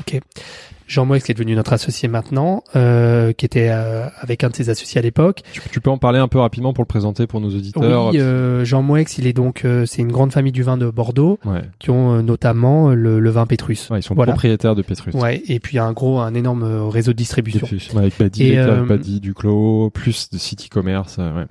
Voilà, exactement. Il, il- il était avec son associé qui s'appelait Nicolas Chevalier à l'époque, Mhm. et euh, il venait dans, il venait dans nos bars à cocktails. Ah, il faut absolument que vous, tu rencontres les garçons, c'est des personnalités, vous allez vous entendre. Et euh, moi, j'étais pas là. Ils sont allés faire un déjeuner euh, quelques quelques semaines, quelques mois après. Ils ont fait un déjeuner un peu arrosé pour pour pour pour, pour sympathiser, pour discuter, en disant, bah, ça serait génial qu'on fasse l'esprit du bar à cocktail comme on- comme on- comme l'expérimental sait le faire, un peu cosy, un peu un peu sexy, la lumière tamisée, etc. Il faudrait l'appliquer dans un bar à vin. Ouais. Et nous, on disait, ouais, bah alors le problème, c'est que le vin, on n'a pas la logistique, on n'a pas encore, on connaît bien le vin, mais on n'a pas cette connaissance, on n'a pas le réseau de distribution, on n'a pas les allocations, tout ce, Mhm. tout ce truc un peu compliqué avec le vin. Et là, euh, l'après-midi, euh, on a appelé un agent qu'on connaissait bien. Les garçons sont allés visiter un fonds de commerce euh, à Saint-Germain-des-Prés. L'après-midi, on a dit, OK, on l'achète. On l'achète, c'était pas cher, c'était une boutique qu'on a transformée en, on a fait une, une implantation de licence 4 Mhm. et on a fait euh, 50-50 avec euh, avec Jean. Et en gros c'était lui il apportait la logistique du vin euh, et nous on apportait le tout, tout le- les travaux le design et puis le concept etc et on a fait la compagnie des vins ça a été un gros succès. On s'est bien entendu on a trouvé ça génial ça a eu euh, il y a eu plein de super sommeliers qui sont venus pareil beaucoup de connaisseurs. Mhm. à un moment donné on avait euh, mais c'était délirant on avait pour un bar de 70 mètres carrés on avait 500 600 références de vin avec des quilles incroyables. On avait aussi innové on avait des on était premiers à avoir ces machines automatiques qui permettaient Oui, de de servir au verre. euh, Exactement. des donc Mm. on ouvrait des, des, des, des bouteilles à un, un. IPM, ouais, alors, rarement, mais un IPM.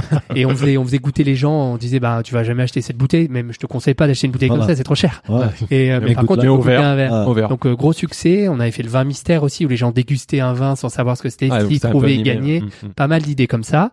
Et, euh, et du coup, on s'est tellement bien entendu avec Jean qu'il est rentré à notre capitale quand on a un peu plus tard.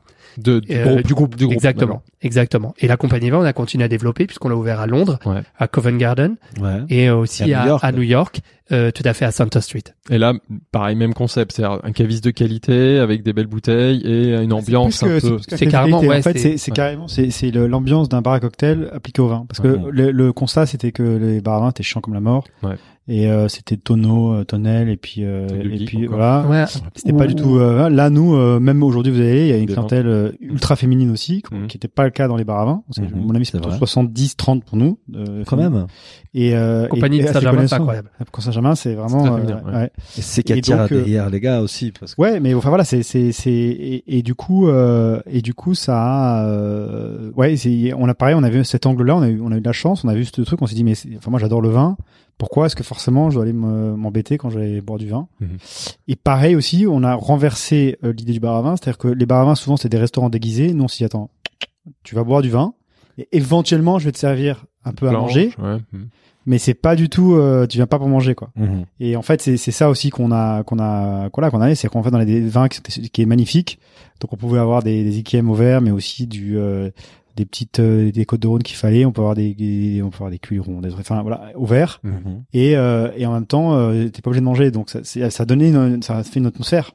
Et, et en termes de sourcing à New York, à Londres, parce qu'on euh, on peut votre ADN, c'est s'adapter euh, à chaque euh, Ouais. à chaque pays et essayer de sourcer des produits locaux. Ouais. Par rapport au vent, c'était quoi? C'était des vins français à New York à Londres ouais. New York, c'est New York, c'est un, c'est vraiment, c'est c'est marrant parce que c'est un, c'est un sujet qui est intéressant parce que quand on est euh, donc à Londres, ça, ça s'est bien passé. Les, Oui. les Anglais ont une très grosse connaissance du vin. Même parfois le entre le, le le client lambda, disons, il a souvent une meilleure connaissance que les Français en termes de vin. C'est sur les vins- incroyable. sur hein, les vins français, tout à fait. Mm. Et à New York, quand on a ouvert, on avait des sommeliers français et la première année, on s'est un petit peu planté en termes d'offres. On avait beaucoup d'Américains qui se reconnaissaient pas dans l'offre et euh, là, l'endroit est devenu hyper successful le jour où on a rencontré notamment bah c'était grâce aussi à Jean qui le connaissait Mm. qui était le de, qui était un excellent sommelier qui est un francophone qui était américain et qui nous a fait une sélection un peu plus adaptée et boum ça a explosé De vins internationaux, peu vins mixte, américains. euh, non mais beaucoup de beaucoup de sites vins français mais il avait il trouvait en fait Pour le public américain. exactement Ouais. Exactement qui sont qui, qui sont hyper pointus Ouais. mais qu'on on leur impose pas on leur impose pas ce que ce qu'ils vont boire c'est eux qui choisissent Et vous aviez quand même à New York des vins exclusivement français ou il y avait des vins Oui, américains, oui. de la Napa Valley et tout? Non, vins français. Non, il y Non, a de tout. français de tout, De tout. mais en fait, Ouais, on a euh, peut-être qu'on a on a fait un peu trop de tout et puis enfin bon, il il a il a effectivement euh, remanié la liste. Bon et puis maintenant elle a évolué parce qu'on c'est franchement un des vins un des bars à vin les plus connus aux États-Unis, on est deux fois euh, Mhm. meilleur sommelier du Wine Spectator, etc. Ouais. Donc c'est c'est plein de tous les soirées, tous les gens de la tech qui sont, etc. Mais là là par contre on a plutôt 1200 1300 références. D'accord. Donc là, c'est le énorme, monde entier on a une maintenant. cave énorme, voilà. Donc euh, mais beaucoup de Français avec des avec des perles de, enfin c'est voilà, c'est et avec Et, le même concept, très festif. C'est assez génial parce que maintenant, quand on va à New York, euh, malheureusement, on y va beaucoup moins qu'avant. mais euh, donc, euh, on réserve dans les restaurants. Et puis, euh, dès qu'on est accueilli euh, dans un restaurant, on est invité à dîner. À chaque fois. Il y a toujours le sommelier qui dit la compagnie des vins, mais bienvenue, je vous ouvre ça et tout. J'ai rencontré On ma femme à la Ah c'est Ah bon, incroyable, c'est incroyable. Il y a un tel parce qu'en plus, euh, comme c'est extrêmement respecté de l'industrie Ouais, aussi du, vin. Des vins spirituels. euh, Enfin voilà, il a il a un réseau de un réseau de sommeliers, c'est une grande famille, donc c'est assez génial. On est toujours hyper bien accueillis à New York. C'est on est là, bon bon, bah, écoutez, c'est incroyable. Bah, c'est sympa que la réaction de l'industrie, elle a pas mal évolué depuis les débuts, en fait. Oui, Euh, Mais dans le vin, on, on a, enfin, on a moins révolutionné le vin que parce qu'il y avait déjà une existence que le, cocktail à. Paris où c'était un truc très particulier. Bien sûr, bien sûr. Vous vous disiez tout à l'heure que dans les, les éléments qui expliquent le succès de ces établissements, il y a l'ambiance, il y a aussi le design. Euh, Est-ce que c'est justement, enfin, vous partagez ce point de vue, c'est un point important. Est-ce que c'était déjà Dorothée qui signait des, Dorothée et Melixon qui, qui signait vos établissements à ce moment-là ou c'est venu après? Euh, les, les deux premiers établissements, c'était un designer new-yorkais. Ça aussi, c'était un coup de. À l'époque, on n'avait pas d'argent. Donc l'expérimental cocktail Ouais, club. à et fait, puis le Curio Parlor. Ouais. Euh, on, avait, on y était allé au bluff, on, dit, on regardait des photos d'inspiration d'un bar de New York qui était à Meatpacking, qui s'appelait Gin Lane, et on Ouais. avait contacté le designer en disant est-ce que vous pourriez euh, gratuitement, on n'a pas d'argent, nous donner des conseils? Et le designer a trouvé ça tellement touchant qu'il a pris, on lui a payé un billet d'avion, il est venu à Paris, il nous a fait le bar pour rien. D'accord. Ah, Voilà. pour rien. Ouais, Ah pour rien. Bon. Comme Joli ça, il faisait bon exactement bon deal et il a trouvé ça formidable. Bon, voilà. Et euh, après, euh, Dorothée a commencé à nous faire, elle faisait du graphisme, elle nous a fait l'identité graphique de l'expérimental, etc. Ouais. Et après, on a fait notre premier bar à cocktail de dans le sixième, qui Le est le, enfin, dans le Prescription. troisième bar, le prescription. Ouais, c'est Et puis après, on a beaucoup travaillé avec elle. euh, quasiment sur 90% des projets. Compagnie des vins sur nature. Ouais, tout à fait, tout à fait. Et puis après, on a évolué. euh, Elle connaît, elle connaît bien nos, nos envies, donc elle a un peu adapté en fonction de de ce qu'on avait envie de faire à chaque fois. On a travaillé avec d'autres designers, notamment à Fabrizio Casiraghi à À Venise non pas à Venise, non, à à, à Verbier. Ouais. Et euh, il y a eu à Venise, euh, on a fait venir Christina Celestino qui a juste fait le bar à cocktail pour changer un peu. Puis ça, c'est aussi en, en partenariat avec Dorothée, qui est parce que leur design se ressemblait, enfin, ils étaient un peu dans le même esprit, et pour euh, parce que c'est une designer milanaise qui qui, qui monte bien. Et on trouvait ça sympa d'avoir un, d'avoir un pied de quelqu'un italien dans le projet. Voilà. C'est clair. Mais aujourd'hui, elle dirige le design de tous nos, nos, nos Ouais, nouveaux euh, établissements et des nouveaux établissements. Ouais, c'est euh, ça, ça, ça dépend un peu de nous comme on, comme on le sent, mais a priori, euh, oui, beaucoup. Ouais. Et Oui, pour beaucoup. vous, et ça, ça- c'est vraiment un élément important et impactant pour euh, pour pour le client d'avoir un lieu hors du commun, bien signé. Bah, en fait, le truc, c'est que c'est devenu indispensable. Mmh. Déjà, à l'épo- à l'époque, on l'avait senti dans les bars, puisque quand on a récupéré notre premier, l'expérimental, on, on se disait, mais c'est fou, parce que le bar, c'était du, c'était, euh, c'était, ça ressemblait à une brocante, quoi. Il y avait une chaise récupérée dans la rue, un truc euh, qui était euh, bricolé par le, par le propriétaire. Enfin, c'était vraiment comme ça, vraiment l'esprit un peu Mhm, Bastille, mhm, quoi, le, ouais. le bistrot, le bistrot de Bastille un peu cliché. et en fait, nous, on a été les premiers à faire du design dans des endroits plus petits, un peu plus modestes. Et pareil pour la compagnie vin, c'est la même chose pour les bars à vin. Les bars à vin, c'était toujours le même esprit, du bois sur les murs, une affiche de, de, de vigneron, un tonneau. Un tonneau. Et puis on se posait pas trop d'autres questions. Et quand on a commencé à designer les établissements, en fait, on a on s'est rendu compte que déjà tout le monde le fait maintenant. Mm. Maintenant, enfin, vous vous rendez compte le niveau comparé à il y a 10 ans. Maintenant, c'est incroyable. Il n'y a pas un établissement où tout tout n'est pas euh, réfléchi, Réfléchi, de l'art de la table en passant par les murs, aux peintures, au, au design, à, à la, à la charte graphique. Enfin, c'est fini le, la, la pancarte que vous alliez acheter chez Métro. Mm. Enfin, maintenant, il y a un travail. Ça, ça, ça s'est vraiment tiré vers l'eau. Donc aujourd'hui, c'est indispensable. Donc Ouais. oui, c'est euh, c'est un atout euh, très important. Et finalement, un jour, vous décidez de vous lancer dans la restauration, en fait. Vous avez mis un peu de temps, mais vous, vous finissez par, par y arriver. Ouais, bah écoutez, on avait gagné de l'argent, donc on avait décidé d'en perdre. bah Ça voilà. résume bien le truc. C'est là. c'est- Nos amis restaurateurs, ils vont se reconnaître. là. Non, on a fait le, on a fait le, le, le beef club, qui Voilà, était on une a, idée. on a- on a Ouais. peut-être décidé d'en gagner un peu moins. Ouais. Non, je, nous, nous, on a une, on a une aventure. qui contrôle. Euh, euh, non, mais on a une aventure plutôt heureuse dans la restauration. Ouais. Mais c'est clair que quand on compare le, le travail euh, de, de herculéen que demande la restauration, C'est clair. euh, de l'ouverture, à- enfin, et, et ce que ce qu'à la fin il reste pour le restaurateur, C'est plus difficile de gagner de l'argent dans la restauration. Oui. et le, les plaintes que ça engendre, parce qu'en en fait aujourd'hui, quand alors pff, je sais pas si c'est calmé ou pas, mais le problème de la restauration, c'est qu'il faut avoir le cul dur, parce que quand, quand un, un dîner se passe mal pour un client, on a l'impression que vous lui ruinez sa vie. c'est quelque chose que vous avez fait mal, et, et vraiment il vous le fait ressentir. Donc c'est avec les, les bars ou ou bars à vin, euh, beaucoup moins. Il y a moins d'enjeux. Donc euh, la restauration, ouais, ça a été, euh, ça a été, bon, on en fait toujours, hein, parce que c'est indispensable dans les lieux qu'on ouvre. On est, on a beaucoup de restaurants, mais c'est vrai qu'on a fait ce virage-là et on l'a fait en même temps qu'ouvrir euh, aux États-Unis. Donc euh, on s'était bien mis des, des bien les bons obstacles qu'il fallait, quoi. Ça va Beef Club et en même temps on ouvrait c'est en, Club à New York. en quelle année? On est en 2012. Ouais, Oh, Mais 2012, ouais. Et donc c'est on a ouvert ces deux établissements simultanément. Donc Beef Club, le concept, c'est quoi?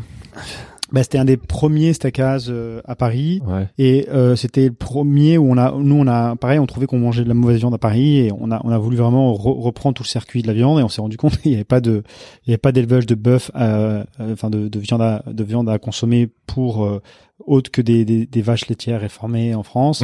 Ouais. Et donc en fait on a, euh, on a, on a refait la filière et en fait on a vu que la, la meilleure filière c'était les, c'était l'Angleterre où il y avait des pâturages incroyables et on a travaillé avec un éleveur qui s'appelait Tim Wilson. C'était, Et on, on avait la du- meilleure viande, de, probablement On des faisait- meilleures viandes du monde à cette On, époque-là. on faisait du À farm, Paris, ouais. farm to table, c'est-à-dire qu'on il y avait les vaches qui venaient, euh, enfin qui étaient qui, qui venaient directement d'Angleterre par camion euh, directement, et nous on avait construit une, une boucherie euh, au, au deuxième sous-sol de, du Ah ouais. ballroom. Ouais. Donc Énorme. donc on faisait nos pro- donc en fait Yves- Yves-Marie Ah, Le sous Bourdonnec le- venait. Sous le Beef Club, Il y avait une chambre de il y avait- maturation. il y avait une chambre de maturation, il y avait pareil, une c'est dans le centre de Paris. Donc euh, du coup il venait et en fait euh, euh, Yves- Yves-Marie euh, euh, découpait euh, les viandes Au sous-sol. au sous-sol. Ouais. Bah pas au Je sais sous-sol, pas, parce que je c'était un labo, euh, c'était vraiment un Mais labo. on Vous a- sur ça ou pas? Ah ouais, bien sûr, bah ah, buffets. ah, Alors, À l'époque, c'était mais- le plus gros Mais- succès de la restauration de l'époque. Ouais, énorme. Tout à l'heure, je j'exagérais pas, c'est-à-dire qu'il y a eu, il y a eu ce documentaire qui s'appelait Steak Revolution, Revolution Mhm. Euh, bon, qui, qui, a, qui, a, qui a remonté la filière du, de la viande quelques deux, trois, quatre ans après nous, et qui finit par tomber en considérant que la meilleure viande est chez l'éleveur qu'on avait trouvé trois, quatre ans avant, Ah chez ouais, Tim. Wilson. Parce qu'il avait un process qui était incroyable. Il était remonté évidemment en Galice, etc. Il avait trouvé un, un éleveur incroyable.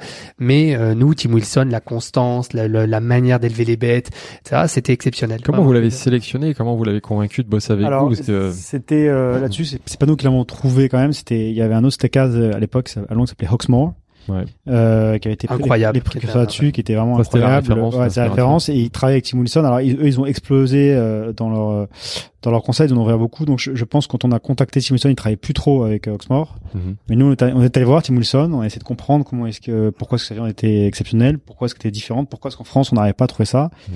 Et le problème, c'est que, bah, quand vous avez un élevage de viande, de vache à viande, le problème, c'est que, c'est qu'il faut beaucoup de, faut beaucoup d'espace et beaucoup de, de, de bêtes. Et en Ouais. fait, en France, le modèle qui a été encouragé par la PAC, etc., de- a été euh, 100, 100 vaches laitières, un, un reproducteur, et on fait du, du lait ou des veaux qu'on revend en Turquie, qui sont Ouais. engraissés et qu'on nous revend après. C'était comme ça le, le- la filière Non, euh, c'était, en euh, France et, et là, là-bas non là-bas c'est des tu vois le 2000 mètres 3000 mètres donc parce que si vous faites de la viande pour restaurant Mhm. euh, vous en passez quand même euh, donc euh, donc en fait il vous faut des vous pouvez pas avec euh, 100 Ouais. bêtes euh, faire faire le faire le truc alors maintenant ça a peut-être changé on est un peu moins dans les petits papiers de, de ça mais c'était le concept. Et, et, et non là c'était quand même des enfin c'était un énorme succès quoi. C'était un endroit où on se souvient on avait ouvert c'est notre premier restaurant. C'était euh, euh, les les trois quatre premières années c'était impossible de réserver euh, Mhm. Oui. avant ouais, semaine à l'avance on avait ouvert un club aussi qui s'appelle Ballroom, euh, qui était extrêmement Ouais. et c'était un truc où on a fait quand même, je me souviens plus exactement, mais je pense qu'on faisait, on tournait entre 4 à 5 millions de chiffres d'affaires par an dès la première année. Énorme. Donc c'est quand même gros. Et avec le Parce que c'était pas énorme, Et le mais des marges, euh, des marges plus serrées par Ouais, rapport des marges plus serrées. parce que En fait- plus des pertes quoi de C'est pas tellement de pertes, etc. Mais c'est vrai que maintenant, quand je regardais là des, des, des vieux bilans de trucs, c'était, c'était pas si mal en fait. par rapport à- c'est c'est juste que quand on venait du bar et qu'on voyait les, les, les, les- le bas, le bas d'un, PNL sur un restaurant, on est, on est toujours déçus. On se dit mais c'est pas vrai, il y a un truc qu'on fait qui est pas bien, c'est, c'est quand même fou, etc. Mais c'est quand même, en fait, on faisait, on- avec les deux cumulés, on faisait quand même des marges d'habitat de peut-être 15, 15, 17%. donc Ouais, c'était pas c'est si dégueu. C'est- C'est propre. Euh, blindé avec euh, ballroom, donc c'était D'accord. vraiment 30 ballroom et 10 euh, à la station, mais c'était pas si Ouais, mal en fait. Comme quoi les bars, model. euh, les bars, c'est un bon Mais on, on voilà, on n'avait pas, euh, on n'était pas assez content du, du rendement par rapport au chiffre d'affaires. quoi. Ouais, et, ouais. et par rapport à la charge de travail aussi, les boulots, les problèmes et La masse salariale, il y a besoin de beaucoup de monde pour euh, faire Mm. tourner un restaurant. On, on avait une question justement, c'est pourquoi à ce moment-là vous lancez dans la restauration plutôt que de en effet dupliquer des, des, des expérimental cocktail Ouais. clubs partout dans dans d'autres villes de France et, et du monde surtout? En fait, là, euh, il y, a, il y a- en fait, on, enfin, on s'est beaucoup professionnalisé maintenant, mais on faisait beaucoup les choses par passion. Et du coup, euh, on est tombé, c'était vraiment une opportunité. On a trouvé ce lieu, Mhm. et là, on s'est dit, bon, on fait un bar là-dedans? Non. On fait un bar à cocktail, on fait un bar à... Non. Ce qu'il faut faire, c'est un restaurant. On va enfin pouvoir faire notre steakhouse. Et là, on- du jour au lendemain, on dit c'est parti, voilà, c'est Ouais. notre plaisir, on Ouais. peut le faire absolument. On va aller, c'est parti, on prend un billet, on va, on va faire tous les steakhouses du Ouais. monde pour, pour goûter. mhm. Et, et, on, et on va faire, c'est absolument ça qu'il faut faire. Et, euh, et c'est c'est vraiment une question d'opportunité, une question d'envie, une question euh, de voilà. Et tout d'un coup, on se dit c'est c'est le moment. Voilà. Et, et vous étiez un peu moins content avec euh, le- les résultats, on va dire à la fin, les bottom line, mais vous avez quand même ouvert un deuxième resto, les Fish Club, euh, Ouais. un peu Alors, dans la même Il y a un truc qu'il faut voir après. Nous, nous maintenant, à, à cette époque-là, on commençait à avoir quand même une vision groupe euh, et puis une vision marque, etc. Aujourd'hui, enfin, d'avoir un restaurant, c'est quand même. euh, on parle, on a surtout en France, on a parlé encore plus. On a, on a touché un public qu'on n'avait pas touché. Bien sûr. On touchait beaucoup de monde avec la restauration. C'était en Mhm. plus, c'était c'était quand même le début où, où vraiment la, la restauration a explosé euh, à Paris. Faisait combien de couverts par jour avec Beef Club? C'est pas énorme. Hein. 100, C'était, 100 euh, couverts? ouais, 150 couverts, je pense. 150 Ouais, couverts. Ouais, mais renouveler c'était deux fois le on service. deux- deux- Oui, mais fois, par rapport deux- au bar, c'est peut-être plus de clients par jour? Non, c'est pareil. Non, mais c'est c'est des- c'est des- c'est une attention qui est un peu différente Ouais, mais- que le bar. Quoi. Mais du coup, du coup, ça faisait ça. Après, nous, pareil, on était tombé amoureux de, de tout ce qui était ceviche et, poisson à l'époque. On avait Beef Club, on se dit pourquoi pas prendre Fish Club à côté. Mm. Et donc euh, voilà, qu'on a ouvert euh, avec un concept en particulier euh, euh, qui a très très bien marché d'ailleurs au début aussi.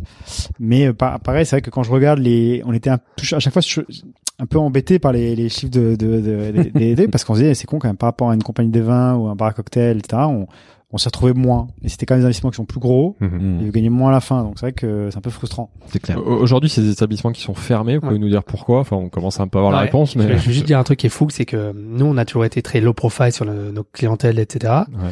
Mais un truc qui était complètement dingue au Beef Club, parce que je pense que c'était vraiment un peu le, le c'était the place to be, c'est qu'on a une clientèle de fous furieux. Mais c'était incroyable. On a eu deux fois euh, Jay-Z, Beyoncé qui, qui était en bas, etc. On avait De Niro qui est venu, De Niro. Caprio qui est venu avec son van et toute son équipe qui, qui mangeait le burger. Jodie Foster, j'ai encore, on a encore des vidéos euh, dans le euh, dans le bellroom où Jodie Foster dansait, etc. C'était incroyable. Et ça, c'est une clientèle que Johnny vous était aviez là. pas dans les bars? Non, non, Ouais, c'est une clientèle qui est venue hein. parce qu'en fait, ce qui est marrant, c'est qu'en France, ok, vous pouvez faire 100 bars à cocktail. Vous- C'est reste des bars à cocktail qui n'intéressent qu'une certaine partie de la population. Quand vous devenez restaurateur, tout d'un coup, le monde. c'est le truc exactement. Vous êtes, vous êtes la star, Ouais. et c'est pour ça que bah, il faut avoir des bons restaurants dans les hôtels parce que c'est ce qui attire les gens quand même. Mhm. D'ailleurs, on connaît tous des, des grands restaurateurs ou des grands chefs, Ouais, c'est et c'est ce difficile. c'est ce qui crée, ce qui, qui crée Mm. vraiment le C'est pas succès là où tu gagnes de l'argent, mais c'est là où tu fais venir les et gens. c'est ça qui était rigolo, c'est que marketingment parlant, tous ces gens-là voulaient absolument voir le, la boucherie en bas. Donc en Bah, fait, ce qu'on faisait, c'est qu'on avait un ascenseur qui allait directement à la boucherie Mm. et euh, on montrait les, parce que nous on faisait maturer notre propre viande, donc on, avait, on travaillait avec les, les vaches entières et du coup on les, on, on faisait des aloyaux Ouais. qu'on maturait. Donc on avait une chambre de maturation euh, réglementée. Donc là, t'as une Dans super notre- expérience d'aller voir la boucherie pour les Exactement. clients VIP. Alors Euh, maintenant, ce qui est marrant, c'est que c'était une autre époque parce qu'aujourd'hui, je suis pas sûr que les, ça intéresse autant les gens. Ah, et on- Oh. volonté de traçabilité, Non. de connaître non, mais oui, que la, la, Mais la- voir de la viande, voir de la viande maturée, c'est une énorme mode, c'est un peu démodé. Oh. Et de manière générale, c'est une des raisons pour lesquelles on a fermé, c'est que Ah. bon, on avait quand même d'autres, euh, on avait, on avait quand même un développement qui était très fort, et notamment en hôtellerie. C'est quand même beaucoup de soins à avoir, et en fait, il y a quand même une baisse globale de la de la consommation de viande. Oui. On, on voit très Ouais. forte. Et pour être très honnête, c'est un des, des je pense qu'il y a, il y a un moment, il y a eu un moment donné au Beef Club où il y a, il y a dû avoir une baisse de la qualité parce qu'on ne pouvait pas autant. même, euh, même, euh, même notre éleveur avait du mal à, Ouais. donc euh, voilà, ouais. et on l'a payé puisque en fait ça a commencé et puis il y a eu euh, cette baisse de qualité, puis il y a eu les attentats de, de 2017 Mm. Voilà. et on a été un quartier assez touché, puis il y a toute la paranoïa un peu comme aujourd'hui là avec le Covid et puis finalement euh, bah, ça, ça a vraiment euh, ça, ça a été un lieu qui a un peu été oublié petit à petit et on n'a jamais vraiment re- re- re- réussi à revoir les chiffres d'avant et puis le ballroom voilà c'est un club qui avait 7-8 ans donc euh, donc du coup on a eu euh, on l'a très bien vendu.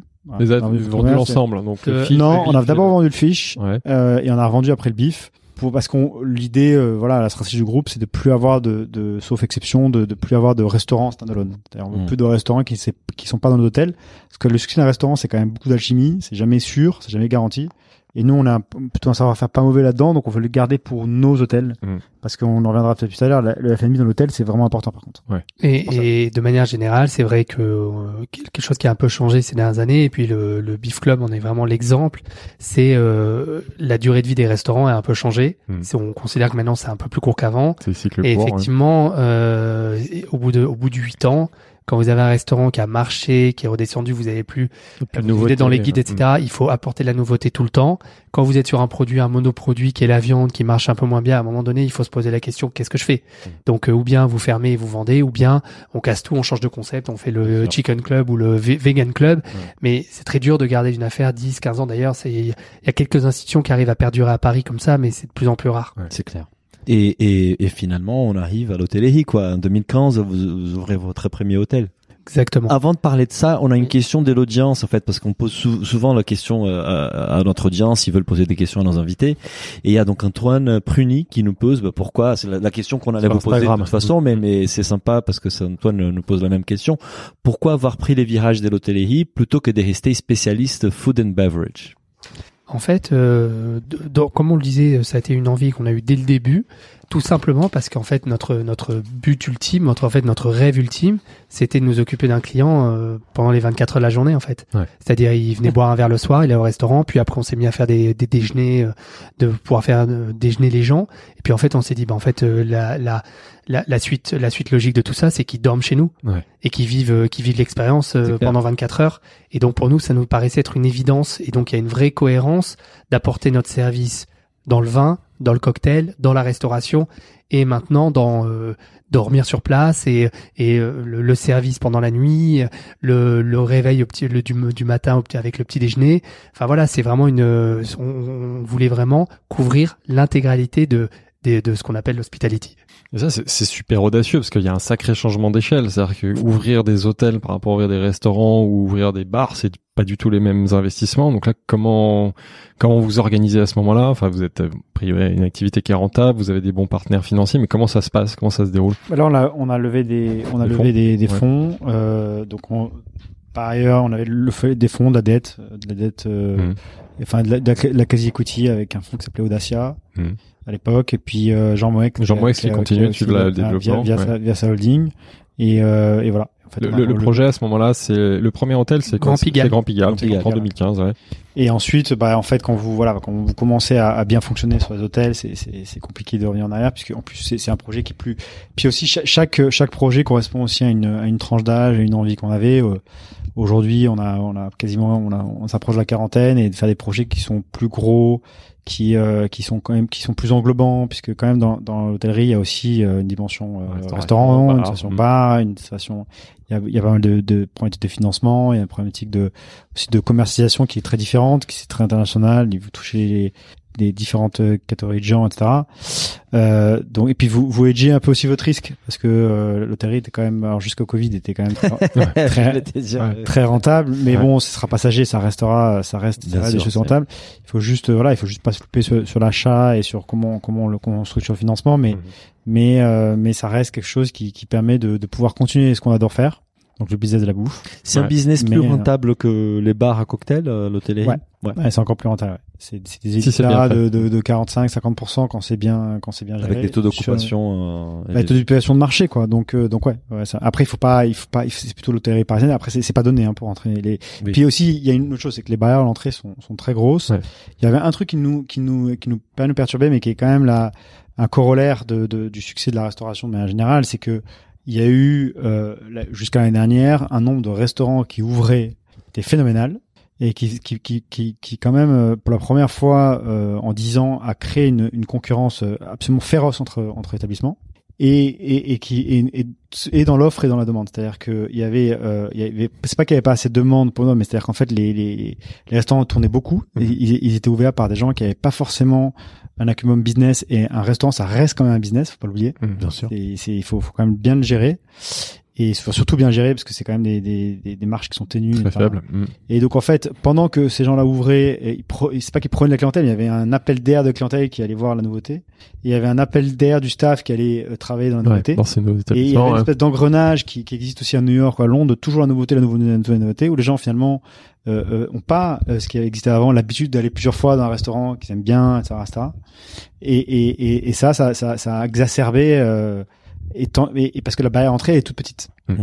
Par euh, contre, pour un un- hôtel, c'est pas Voilà, pareil. un, un restaurant, vous pouvez avoir du love capital, etc. Et faire un restaurant qui coûte 200, 300 000 euros, ça se trouve, c'est, c'est, c'est chiant, mais ça se trouve. Pour un hôtel, Un c'est- hôtel, c'est pas possible. c'est c'est combien les montants euh, de financement initial Je sais pour un pas, mais hôtel on parle de, de plusieurs euh, millions, en fait. Ouais, voilà. Euh, Bien sûr. Tu sais pas, euh, si tu sais quand même. Si, Voilà. si, mais bon, Non, mais ça hôtel, dépend si des projets. commerce, Ouais. entre 4 et 5 ou 6 millions. mais D'accord, C'est, c'est ouais. minimum. Et maintenant, ça prend fois plus. 10 par rapport à un restaurant, quoi. Ouais, et Euh, encore, c'est vraiment des petits hôtels. Ouais, donc, euh, et, et dès qu'on, nous, les hôtels que l'on fait, on part plutôt de 10, 15, 20, 30. Donc, c'est, des trucs où, où, Ouais. où vous êtes quand même plus seul Hmm. que, que le restaurant. Mais c'est souvent dans vos projets à vous, vous n'êtes pas propriétaire des murs en fait. C'est toujours de. Bah, ça dépend. En fait, on est, on peut être propriétaire des murs de manière extrêmement euh, temporaire, parce qu'après on les revend souvent, parce qu'on n'est pas, on n'a pas, on n'a pas, euh, on n'a pas vocation, à, enfin, on n'avait pas vocation à avoir les, L'immobilier. avoir les immobiliers.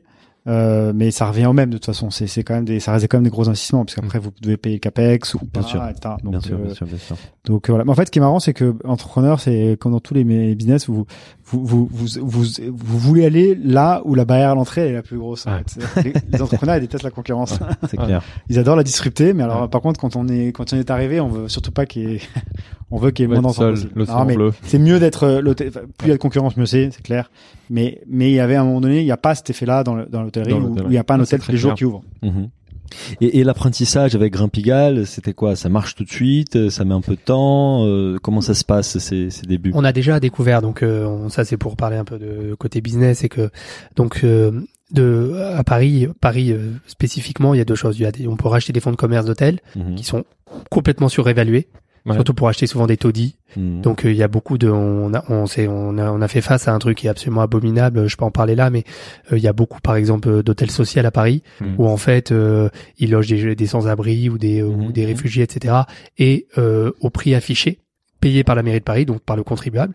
Donc ça, c'est un truc euh, très compliqué. Et donc il y a beaucoup de gens qui en fait ont des chiffres d'affaires corrects et en fait il y a même pas une femme de ménage, euh, il y a une réception euh, horrible, euh, c'est insalubre. Enfin on a vu, on a visité des trucs comme ça et par contre ils vendent euh, le, le fonds de commerce 4 millions d'euros. Il y a énormément de travaux à faire pour le remettre en état. Et en Exactement. Nous c'est un peu ce qui s'est passé sur le Grand Pigalle. Donc on a récupéré un endroit qui était un hôtel social qui était euh, qui était horrible. On a dû tout refaire. Donc on a fait énormément de travaux, mais euh, comme on avait payé le fonds de commerce cher, on a fait des travaux. On n'a pas modifié aucune cloison.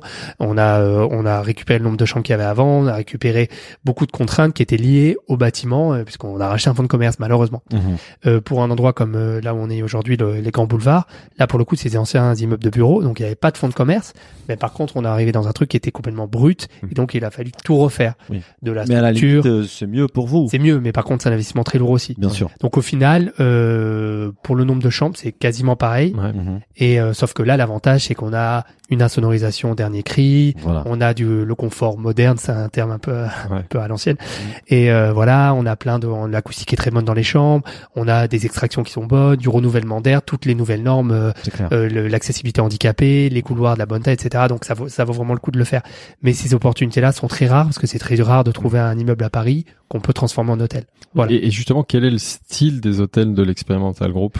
Vous avez Bah, appris des codes euh, de, de, de vos enfin, vous avez déjà, appris- ouais. ouais. Vas-y. Non, pardon, c'est il y, a, y a pas vraiment. Enfin, euh, le, le Grand Pigalle, on l'a fait un peu avec nos- ce que je disais tout à l'heure, avec la même trame, avec une envie de faire plaisir aux clients. À l'époque, on était un peu un journaliste, euh, un journaliste new-yorkais avait appelé euh, avait appelé ça. On était les premiers à faire du bed and beverage. Ouais. Ah. Donc en gros, on va boire un verre et puis on dort à l'hôtel plutôt que le voilà. C'est clair. Vous avez compris le concept. Ouais. Effectivement, c'était euh, c'était assez novateur. C'est-à-dire que c'est un endroit où on avait envie de passer du temps. Ouais. Dans les lobbies, dans les parties Ouais. communes le soir. On n'est pas les premiers à avoir fait ça. Non. le COS l'avait fait avant, Mama Shelter, Londres, de York, voilà. Il y avait des endroits comme ça, mais c'est vrai qu'à Paris, il y a eu cette vague des boutiques hôtels qui Mhm. étaient joliment décorées, joliment designées, mais les parties communes étaient nazes, Mhm. où il se passait rien, il y avait un réceptionniste, donc en fait il faisait un bar, mais il y avait jamais personne pour vous Et servir. n'es même pas les bienvenus dans ces hôtels-là. Exactement. En fait, ah, ouais. tu viens t'asseoir là, on dit ah ben en fait c'est juste pour faire joli. et euh, donc nous, nous on a fait le Grand Pigalle. Alors on a été, euh, ça a très bien marché. Mhm. C'est un, un hôtel qui continue à très bien marcher, qui est euh, qui est aimé par les Américains, qui est aimé par la clientèle anglo-saxonne. Et euh, le, le bar a très bien marché. Alors récemment on a mis euh, Frenchy, Voilà. donc euh, Grégory Marchand. Mhm. Il a fait le Frenchy Pigalle, donc c'est un très gros succès. On est on est ravi d'avoir fait. Je vous en parlais dans le dans le podcast. Euh, on a on a été ravi de continuer les travaux pendant le pendant Ouais. le, le Covid, évidemment avec les mesures nécessaires, mais parce qu'on évidemment c'était un peu vertigineux. Mais dès qu'on a réouvert avec les, la réglementation, les distanciations, on a quand même eu du monde Ouais. et les gens sont venus et les gens ont adhéré. Une parenthèse par rapport à ça, peut-être j'ai dit des bêtises, mais pour moi c'est un peu la première fois où vous faites venir une marque existante, Exactement. quoi, comme Frenchy. Exactement. Et, et qui- et pourquoi et comment ça se passe cette En expérience fait, on a on l'a fait nous en tant que en tant que comment dire prestataire. Enfin, c'est pas tout à fait le mot, mais en, en management puisqu'on a fait ça à Balagan, puisque Balagan c'était le commerce qui était qui était dépendant d'un plus gros hôtel, qui était un hôtel Renaissance. Hmm. On a complètement séparé, mais on est devenu euh, gestionnaire du, du commerce. Du- Et on a géré comme ça, on a mis nos équipes, on a trouvé le, le concept, on a fait venir nos chefs, les chefs d'Israël, etc. Et euh, on trouve que ce modèle est assez génial. C'est un modèle qui est un peu moins engageant puisque c'est pas nous qui avons investi le, dans le capex. Ouais. Donc euh, voilà. Et euh, à l'époque, on, enfin, et euh, le Grand Pigalle, typiquement, c'est un endroit. euh, on avait ouvert avec Giovanni Passerini. Il y a eu un bon succès. Mhm. Mhm. Ça a un peu baissé. On a moins le temps. On est sur des projets internationaux, etc. Et donc là, on s'est dit, ben pourquoi pas euh, de- On s'entend hyper bien avec Greg. On a déjà fait des projets ensemble. Proposons-lui. C'est juste cet endroit. C'est là où il faudrait mettre Frenchy parce qu'il y a une clientèle sûr. qui, qui lui correspond. Ça irait bien avec le Grand Pigalle. Et puis tout d'un coup, on a eu cette idée. Et puis on, on l'a fait ensemble. euh, voilà. Ça a l'air d'être bien marché là. parce Bah, on est ravis, ouais. Ça a très bien démarré. très bien démarré. Super. Bah, si on revient, pardon, donc sur ce qui fait l'hôtel euh, expérimental, euh, tu parlais donc euh, de, de bed and beverage, qui c'est un peu Ouais. votre ADN, les cocktails. Euh, Et après, je vais, je vais euh, faire euh, en quelques, en quelques mots très rapidement. Mais là où, quand on est rentré dans ce métier, on s'est heurté, un peu comme dans l'univers du bar à cocktail, on s'est heurté à beaucoup de gens de la profession, des vieilles familles et l'industrie, la Ah. fameuse industrie. Et euh, notamment, on, quand vous alliez dans les salons ou quand vous alliez dans les, euh, quand vous rencontriez des, des commerciaux spécialisés dans l'hôtellerie, ils vous vendaient que des trucs qui faisaient pas rêver. Par exemple, euh, la- les matelas. Tous les commerciaux qui viennent vous voir pour vendre des matelas d'hôtel, ils disent, moi, mon matelas, c'est le meilleur, il est indestructible, anti-tache, vous pouvez faire pipi dessus, euh, c'est génial, euh, vous pouvez le garder 30 ans, les bords sont renforcés en Kevlar, c'est super. Et là, on leur disait, mais c'est confortable? et puis ils disaient, oui, bon, bah, on s'en fout, quoi. Enfin, et là, donc, nous, on allait chercher, on allait trouver un fabricant de matelas un peu plus, un peu plus, euh, un peu plus authentique, euh, fabriqué en Bretagne, euh, voilà. Les gens, et dans le minibar, ils disaient, ouais, bah, tu mets du Toblerone et M&M's, c'est le Ah, best-seller absolu. On disait, bah, super, bon, on va pas mettre ça, on va mettre que des produits que les gens jamais vus. On va trouver un truc de popcorn local, un truc de une boisson marrante et on va faire nos cocktails nous-mêmes embouteillés. Euh, après, euh, les gens ils disaient ah bah il y a ci, il y a ça, Ah, bah les, les cafés, ah, bah maintenant le standard c'est d'avoir une espresso dans, dans sa chambre. Bah j'adore Nespresso, c'est super, mais tout le monde l'a à la maison. Alors euh, quand tu voyages dans le monde entier, t'arrives, t'as ta capsule Nespresso, c'est quoi le dépaysement quoi a pas donc là, l'expérience. là, ouais. on avait trouvé une petite machine qui a un design un peu différent, avec une capsule qui est faite spécialement pour nous. Euh, voilà, donc c'est c'est des mini détails. On n'a pas révolutionné la nuit par rapport à certains de nos concurrents, mais on a amené des détails qui sont vraiment expérimentales Mhm. et euh, qui sont vraiment expérimentaux, mais c'est vraiment expérimental, Ouais. c'est vraiment le mot, euh, qui, euh, qui qui qui qui faisaient, qui, qui, qui ont fait que les gens euh, tout d'un coup ils disaient, bah en fait c'est quand même plus cool d'aller dans un hôtel de expérimental group plutôt que de faire Airbnb ou un boutique hôtel. Ouais. Parce qu'il n'y a pas de service et puis il n'y a pas de fine tuning quoi. C'est clair. Nous aussi, ce qu'on essaie de- de- d'apporter avec les avec nos hôtels, c'est la de donner un pied qui rassure dans le- le- la personne qui vient de l'étranger, parce que c'est toujours un, quand même pas une angoisse, mais il y a toujours une part d'inquiétude dans, quand on va dans un, un, un endroit qu'on connaît pas. Et, euh, et en même temps inscrire euh, euh, l'hôtel dans la dans la localité dans laquelle on est quoi. Ouais. C'est-à-dire que nous, on veut, c'est pour ça qu'on a des, des, des espaces F&B systématiquement, on veut que la personne ait ce- son, son petit cette petite bulle dans son dans sa chambre, mais dès qu'il sort, il est il se mêle avec les Parisiens, avec les Vénitiens, avec les Londoniens, etc. etc. Donc c'est c'est c'est ça qui est vraiment important pour nous euh, et qui qui fait la différence par rapport à par rapport aux autres euh, par rapport aux autres euh, aux autres hôteliers quoi. Et un- une dernière chose aussi, c'est que bah, vous parlez de la restauration, pourquoi on a fait la restauration. Aujourd'hui, on est bien content d'avoir fait parce que c'est quand même notre ADN. Mm. On en a fait beaucoup, on a ouvert beaucoup de restaurants. Euh, franchement, quasiment tous ont marché. Et en réalité, euh, quand vous, euh, quand vous, il y a beaucoup de concepts où peut-être les clients s'en rendent pas compte, mais le centre, c'est qu'ils sont, euh, il y a une dichotomie entre l'opérateur de l'hôtel et l'opérateur du restaurant. Mhm. Et nous, on est les opérateurs des deux, donc on est un peu comme. euh, J'adore prendre cette analogie. euh, un jour, on la reprochera parce que elle paraît prétentieuse, mais il y a beaucoup de gens qui disaient que la, la, la grande réussite d'Apple, ça a été de pouvoir controller le software et le, et le Ouais. hardware. Ouais, ouais. Et, et nous, et dans un même objet, et nous, en fait, on se dit, bah voilà, nous sur un immeuble, on contrôle euh, en fait euh, l'émotion et on va dire et, et cerveau, c'est-à-dire que vous avez, euh, on, on contrôle et l'hôtel quand vous allez rester, mais on est aussi contrôle, c'est le même opérateur du restaurant et en fait, vous avez une, une fluidité dans, dans l'expérience client qui est beaucoup plus forte. selon. C'est clair. Et, et, et on- et- mais vous avez, on a parlé beaucoup de, de Grand Pigalle, mais en fait, vous vous êtes pas arrêté là. Et surtout, vous avez lancé des hôtels à l'étranger, qui est encore un autre challenge, en fait. Parce que la France, vous connaissez bien la clientèle qui vient à Paris, mais peut-être euh, moins à Venise, moins en Suisse. Comment ça se passe? On la connaît pas mal quand même aussi parce qu'on a, on a quand même. euh, C'est les mêmes profils. On a, on a toujours euh, été quasiment euh, assez rapidement 50-50 sur entre chiffre d'affaires France, France étranger. Voire maintenant, ouais. c'est complètement basculé étranger, mais euh, Ouais. mais on, on, on a connu, on a on a connu euh, la, la, la, la clientèle étrangère et en fait, ce qui est bien, c'est qu'on a une synergie entre les restaurants et les bars qu'on a à l'étranger. Et quand on ouvre des nouveaux établissements, on a déjà un, un sentiment, euh, on peut faire passer le fait qu'on va ouvrir un hôtel et on, on a quand même le sentiment d'une clientèle internationale. Il y a une clientèle déjà qui peut, qui est réceptive. Et, et justement, quand vous ouvrez des hôtels à, à l'étranger, le, le, le concept, donc c'est c'est pas une duplication du concept euh, parisien ou français, c'est justement une adaptation euh, à la culture locale, aussi bien pour le design, les produits, c'est ça? Comment ça se passe? Ah, ce qui se passe, c'est que en fait, bah alors déjà, il y a un truc qui est important, c'est que on a toujours voulu, on s'est diversifié dans nos activités, on s'est diversifié aussi dans nos, dans nos lo- localisations, Mhm. parce que de- on en avait envie, et puis on s'est rendu compte quand on a ouvert à Londres qu'on était assez exotique et donc du coup que ça marchait. Quand on a ouvert à Ibiza, notre beach club, Mhm. pareil, il y a eu euh, un énorme succès et c'est presque un endroit qui, est, qui, est- enfin, qui nous a qui a qui nous a fait connaître à l'étranger. Ouais. Donc euh, on s'est toujours dit, euh, à un moment donné, si vous ouvrez les six hôtels à Paris ou en région parisienne, bah les gens ils vont en avoir un peu marre d'avoir des hôtels expérimentaux quoi. Ouais. Donc il y a aussi ce côté un peu cette lassitude et par exemple quand on, quand il était question d'ouvrir à la montagne, on se disait euh, allez ouvrir euh, dans une montagne française. Ok c'est sympa mais les gens ils ont de ils vont dans nos hôtels, dans nos restaurants à Paris. Peut-être que quand ils vont euh, à la montagne ils ont pas envie de nous revoir quoi. Donc, on arrive en Suisse et on est beaucoup plus exotique et on a un groupe français voilà. Maintenant, c'est sûr que quand on arrive, contrairement, on a la force d'avoir une taille suffisamment petite pour pouvoir s'adapter au pays ou dans la ville dans les... dans la ville dans laquelle on est, parce que en fait, on a, on a, on a vraiment, euh, on, essaie de de ressentir ce que veulent les gens, d'essayer de faire travailler des artisans locaux. Euh, ce qui est l'opposé des chaînes hôtelières qui arrivent à se développer à l'international, Qui comme des Marriott ou des, enfin bon, des, euh, qui, qui en fait savent pas parce qu'ils arrivent avec une équipe, une équipe déjà formée, donc ils arrivent, ils font, ils font leur restaurant qui est, euh, qui est international, ils font des chambres avec des un design international. quoi. Exactement, Et- ils ont leurs avocats euh, américains, etc. Enfin, j'exagère, je fais un peu le cliché du truc. Mhm. Mais, Mais nous, quand on arrive, on est vraiment comme des, on, on est vraiment comme des aventuriers, on est vraiment comme des, comme des, euh, comme des explorateurs. Mm. Et donc là, il faut trouver l'avocat sur place, il faut trouver l'architecte local, il faut trouver l'artisan qui va faire ci, il faut Ouais, trouver le chef. le producteur. Et- sourcing, on se force, on se force. Déjà, c'est un plaisir, mais on se force aussi à faire ça parce que le projet a tout d'un coup beaucoup plus de saveur et il a vraiment un côté authentique.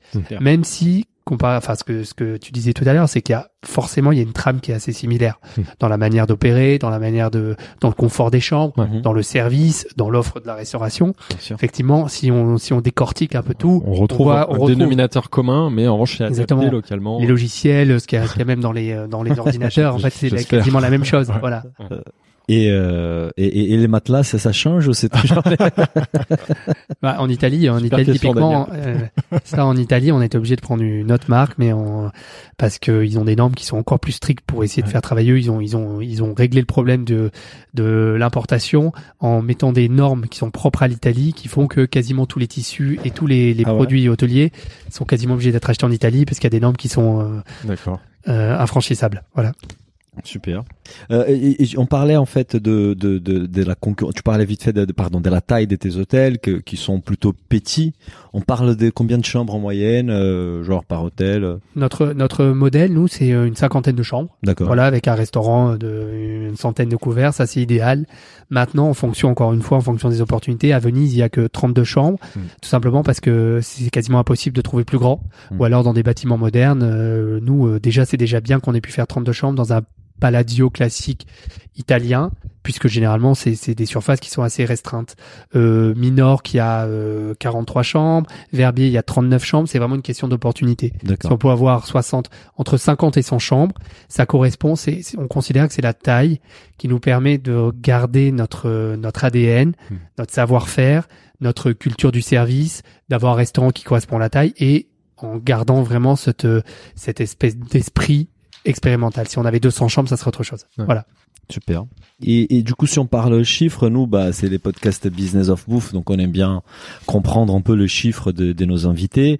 Euh, on avait évoqué 15 établissements dans 6 pays.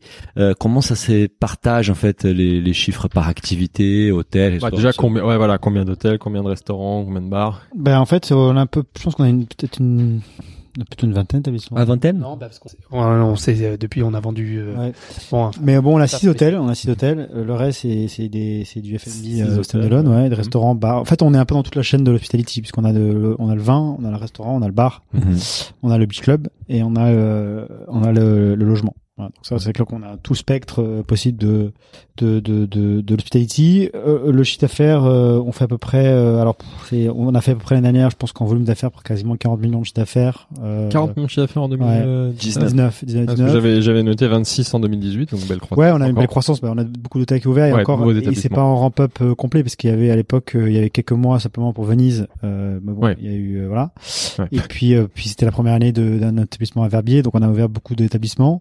Euh, maintenant, en 2020, je pense que ce sera probablement moins que 2018, donc euh, parce que parce qu'on a été extrêmement, enfin, impacté peu- par la crise, ouais. euh, c'était massacre, donc euh, donc ça c'est ça c'est voilà, on va on va baisser, mais bon, on n'est pas très inquiet euh, sur l'avenir parce qu'on pense que ça, on pense à repartir. Mais vous arrivez à garder euh, une rentabilité même avec Non. une perte de chiffre d'affaires Non, non, là on, on là on, on, on saigne tous les mois de beaucoup d'argent. On a, on a un bilan très fort. Euh, on a eu de la chance de, de, d'être- de lever des fonds avant le avant le Covid. Mhm. Donc euh, puis on a eu quelques, il y a eu quelques aides de l'État. Et puis bon voilà, on va on va c'était on, on appelle ça cette année c'est l'année du bilan parce que c'est le bilan où on, qui, qui doit être fort. Le PNL il faut jeter à la poubelle. En 2020 il faut jeter à la poubelle. Ouais. ça sert à rien. C'est impossible à rattraper quand vous fermez l'établissement entier pour trois mois, que ça met un mois pour revenir, et puis qu'en plus on vous vous casse la tête à la rentrée avec ça, alors qu'on pensait que c'était derrière nous.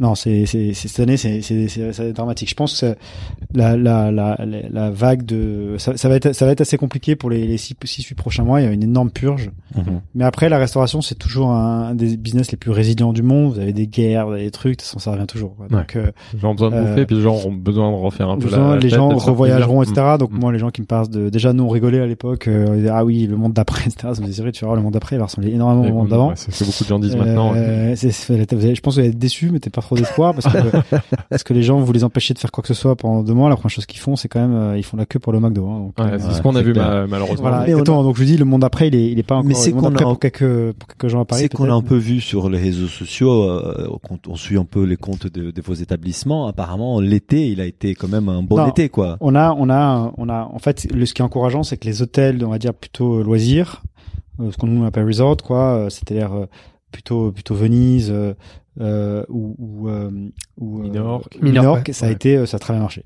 Ouais. Très bien marché. On a des occupants, des, des, Ibiza aussi. des taux d'occupation, ouais, des taux d'occupation à peu près normaux. euh, Ouais, D'accord. on a quasiment fini. Euh, je regardais là, 82-83% Venise, Ouais, donc c'est c'est plein. Voilà. Des, des, Et- peut-être des, des tickets moyens plus importants parce que les gens ils savent Alors ça. non, on a, on a quand même des prix un peu moins forts sur. Ouais. euh, mais par contre, septembre allait être un mois euh, qui va être normal à Venise, par exemple. D'accord. Et, et Paris, Londres. euh, Non, ça c'est le massacre. C'est autre chose. Ouais, ça, c'est- Ah. Bah c'est trop décollé parce qu'en fait, euh, ça aurait pu, en fait, s'il n'y avait pas eu, euh, alors je sais pas si c'est une deuxième vague, une une deuxième une deuxième folie, euh, etc. Je sais pas, mais il, il aurait pu être bon. Mais là, avec ce qui se passe, euh, en fait, les gens savent pas. la peur de la deuxième vague fait qu'aujourd'hui. c'est pas une euh, peur, ouais, c'est une bah peur oui, qui est euh, entretenue. euh, ça ça m'embête de dire ça parce que c'est pas du tout, mais euh, c'est pas une peur des médias et ça. Moi, j'ai rencontré les médias, mais franchement, il n'y a pas un jour qu'il n'y ait pas un espèce de compteur euh, qui vous dit combien il y a eu de, de cas. Et du coup, tout est tout l'angle est pris pour faire peur aux gens. Donc en fait, bah, et puis il y a des histoires de quarantaine. Donc vous êtes anglais, vous voulez faire un, vous voulez faire un Ouais. aller-retour en Eurostar, vous passez deux jours, qu'est-ce que vous allez foutre à Paris pour être en quarantaine pendant 15 jours potentiellement. ouais. D'accord. Même si c'est pas du tout, euh, même si c'est pas du tout respecté et que c'est vraiment du, euh, c'est un pur marketing anglais là-dessus. Mhm. Mais bon, du coup, les gens voyagent beaucoup moins. Vous voyez dans la presse que tout le monde a, tout le monde a des masques à Paris, alors que vous allez foutre à Paris avec un masque. Enfin, c'est pas du tout. euh, Donc là, clairement, l'hôtel, non. Mais les restaurants, c'est c'est- c'est- c'est- c'est beaucoup moins dramatique que ce que je pense que gens avaient pensé. Ouais. Même, donc même à Paris et à Londres, les restaurants tournent euh, de manière. C'est euh, pas, c'est c'est pas- c'est pas fou, mais- Non, on fou, est, mais ça va. non, on a, Ça va, ça va on a bien. vraiment une baisse de, je dirais, euh, sur sur nos euh, affaires historiques là. Quand, quand on a réouvert, euh, on a eu des, euh, par exemple sur notre rooftop, euh, c'est c'est assez marrant parce que ça c'est le en juin quand on a réouvert le, le Rooftop grand boulevard. quoi. Exactement. Ouais. Même avec les séparations et en fait, on, bon, on a augmenté les amplitudes horaires, mais on a fait des records de fréquentation. Ouais. Donc, euh, Ah ouais. incroyable. Les gens Ah, attendaient parce que c'est les le gens, type d'endroit où tu veux aller, quoi. Ah, moi- mais moi, j'ai trouvé ça hyper rassurant. C'était euh, ce que bon, c'était après euh, pas, pas pas longtemps après qu'on soit parlé, mais j'étais ravi parce qu'en fait euh, les gens avaient envie de ressortir, ils avaient envie Ah, de c'est revivre. la, c'est la première et- terrasse que j'ai faite, c'est ici. Ah, euh, mais ça Et, d'ailleurs, euh, d'ailleurs à l'époque, enfin juste tous les gens pendant le confinement qui disaient oui, euh, les gens, ça y est, la vente emportée, le truc, le machin, ça va être la révolution, faut faut revoir son modèle, etc. Enfin nous, on n'y a pas cru et, et ça, bon, enfin je dis les gens qui faisaient de la vente emportée, le jour du déconfinement, ils ont baissé leur chiffre d'affaires de 90%. Quoi Bien sûr. ça s'est arrêté d'un coup parce que les gens ils veulent revivre ils veulent Ouais, sortir on a vu ce qui s'est passé cet été nous Ibiza euh, vous en parliez tout à l'heure Ibiza c'est c'était dingue parce que le 15 juillet alors que toutes les boîtes de nuit sont fermées alors qu'il y a on est dans- Bien il y a entre guillemets il y a moins de points d'intérêt Mm, mm. on avait la même fréquentation qu'en juillet dernier Ouais. et là en fait nous ça a été un combat tout l'été de justement euh, réguler de faire en sorte que les règles soient appliquées Ouais, et la ça. distance, que les gens, euh, voilà, voilà. Donc, euh, mais mais les gens étaient là, les gens ils sont Bien partis en vacances, ils ont commencé à voyager. Ah, c'est probablement pour ça que toutes les autorités ont pris un peu peur partout et on recommence et c'est on a l'impression que depuis le 15 août c'est plus strict qu'avant l'été Bien sûr. et donc là clair. effectivement c'est c'est un tout petit peu le coup de massue pour tout le monde et euh, et donc euh, alors qu'on espérait que c'est que le 15 septembre ça soit reparti à 90% de l'activité là on recommence à être un tout petit peu sceptique mais bon voilà quoi mais mais en tout cas on n'a pas on n'a pas du tout quand les gens disent euh, tu vas repenser à ton modèle vous allez repenser à ce que qu'avait être l'année et tout j'ai dit bah non moi cette- ce confinement et ce qui s'est passé me confirme qu'une chose est sûre c'est que manger. Ouais. bouffer si je Ouais, tu fais bien. mot. Exactement. Bouffer, ça sera toujours essentiel et sortir et on le voit à Londres, ça reprend euh, tranquillement mais sûrement. Euh, même pendant la guerre, euh, bombardé par des obus, euh, les gens ils allaient au pub et, Ouais. et puis Après, on Ils se aussi, rencontraient. et puis on- au niveau du voyage, on voit en Chine, là, je, je disais quelque chose quand même, c'est que les, les, les, les- le transport aérien en Chine est revenu au niveau pré-Covid, quoi. Ouais. Euh, donc eux, ils n'ont pas eu de, ils ont aucune vague que ce soit, et les restaurants ils sont quasiment à ce qu'ils étaient avant. Il y a eu quelques faillites, mais pas tant que ça.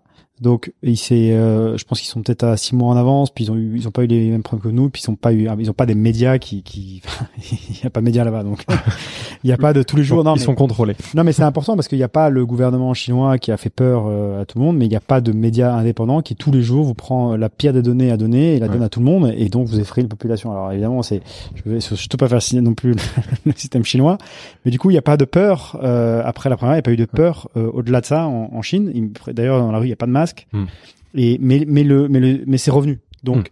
nous, on est assez convaincus qu'à partir du moment où on a, ou que ce soit un vaccin, ou que le vaccin, ou que le, le virus euh, tue moins, ou que les gens se calment, etc., ça repartira beaucoup plus vite que ce que j'en pense. Toute crise, à chaque fois, on extrapole les deux derniers mois de la crise, on se dit ça va être les 24 prochains mois comme ça. C'est jamais comme ça. Ouais. Euh, on nous a prévu la fin du monde à, à tous les 10 ans. Euh, là, c'est, c'est, elle est violente parce que elle a été, euh, c'est- elle est violente, mais en même temps, elle est, c'est un peu rassurant. C'est-à-dire que ça a été cassage de gueule pour tout le monde parce que on s'est tous dit euh, communément, on va tout arrêter euh, l'activité. Mhm. Donc, on paye les conséquences de ça. Mhm. Là, on se dit tous, bon, on va se faire euh, extrêmement peur parce qu'il y a peut-être quelques mois devant nous et puis c'est, enfin, le truc va être réglé, que ce soit euh, vaccin ou autre. C'est, on en est, on est quand même, on a quand même une partie derrière nous. Alors que dans d'autres crises, c'est un peu plus emmerdant parce que systémique, il faut bah, trouver le systémiques ou alors les Mm. crises de 2007-2008, c'était quand même aussi des, des crises où les gens voulaient pas la crise. C'est-à-dire que c'était pas, euh, on a tout arrêté l'activité, c'est, euh, moi je veux bosser, mais Ouais. mais petit à petit ça glisse, ça glisse, ça Ouais. glisse, et parfois c'est c'est mieux d'avoir un truc violent comme là maintenant que un truc qui dure quoi. 2, on 3, 4 finira ans. pas en sortir. Ouais, voilà. L'inconnu, c'est quand? Et, et du coup, vous la suite par rapport à ça, c'est vous, enfin, vous, vous- comme tout le monde, vous connaissez pas du tout l'issue. euh, Est-ce que ça va durer trois mois, six mois? Que- Comment vous abordez ça? Est-ce que ça va avoir un impact? Est-ce qu'il va devoir Il faut Nous, on imaginer la on train d'actifs, de- euh, de lever des fonds. Là, on est en train de se, de se, de se, on va dire, s'équiper pour euh, acheter énormément d'affaires.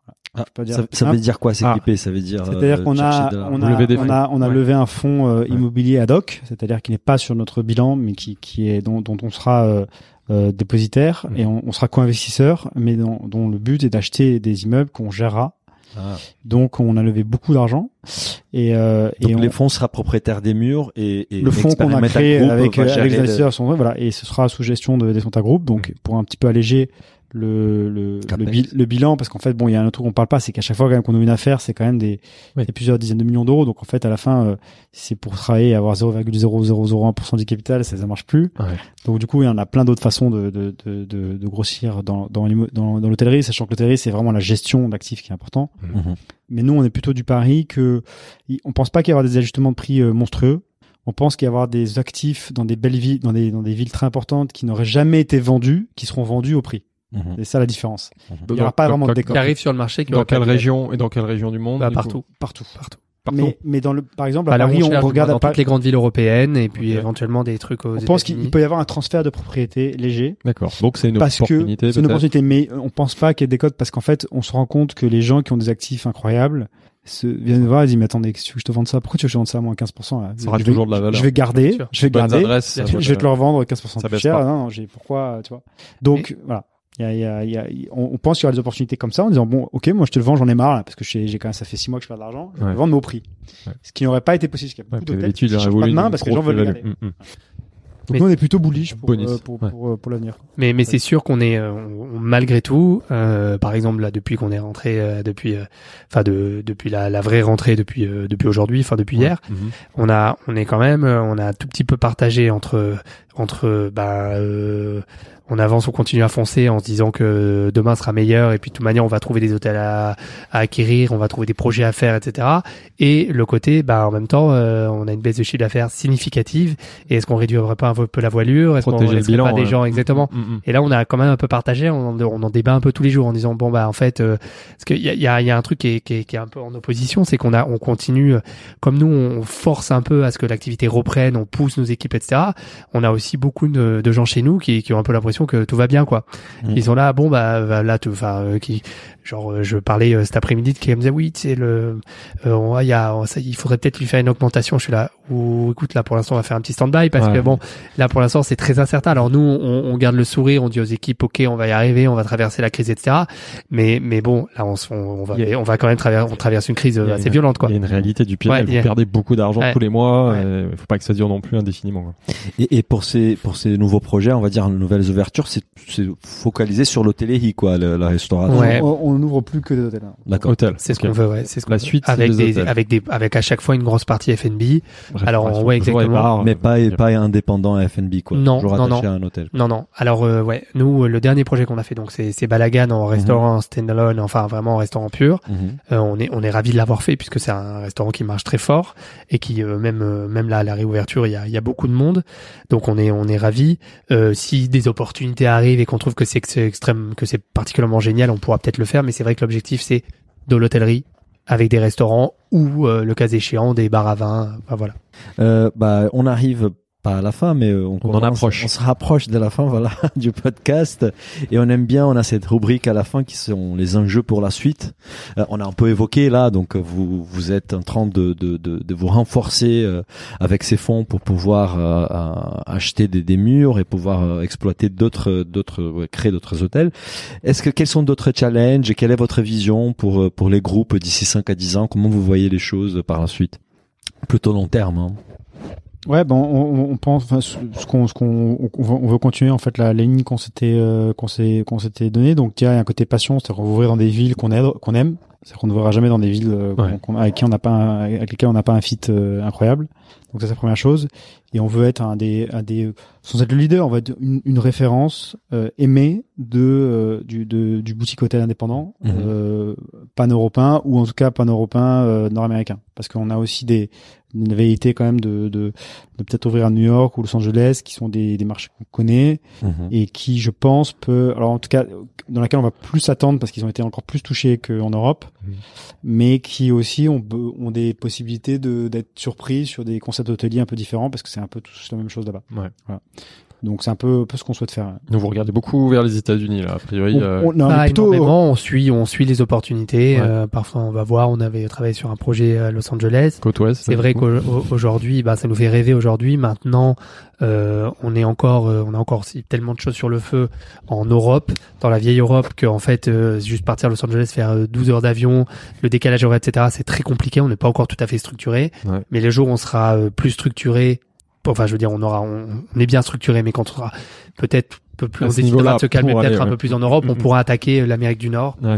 Euh, en fait, et- on va faire en deux étapes. C'est-à-dire, on va, on va quand même essayer de se concentrer, de, de densifier les marchés dans lesquels on est. Mhm. C'est-à-dire peut-être de rouvrir plus là où on est déjà. en Espagne, par est déjà dans exemple. pas mal de, de pays. Mhm. Effectivement, l'Espagne, l'Italie, euh, la France, la Suisse et l'Angleterre. Et l'Espagne continentale, pas pas les Baléares. si, si, les Baléares aussi. les Baléares aussi, mais le Mais- continent mais aussi, voilà. ça fait longtemps Ah, qu'on. Barcelone, Madrid. Barcelone, Madrid, ouais, typiquement, ouais. Et ensuite, on, on garde un œil ouvert sur les États-Unis, mais de toute façon, même pas y aller aux États-Unis. Donc pour l'instant, euh, Oui, déjà. C'est que l'œil. donc, euh, d'abord tout de suite. euh, déjà voilà.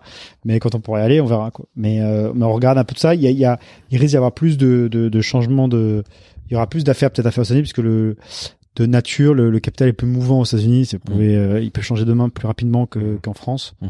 qu'en Europe en tout cas.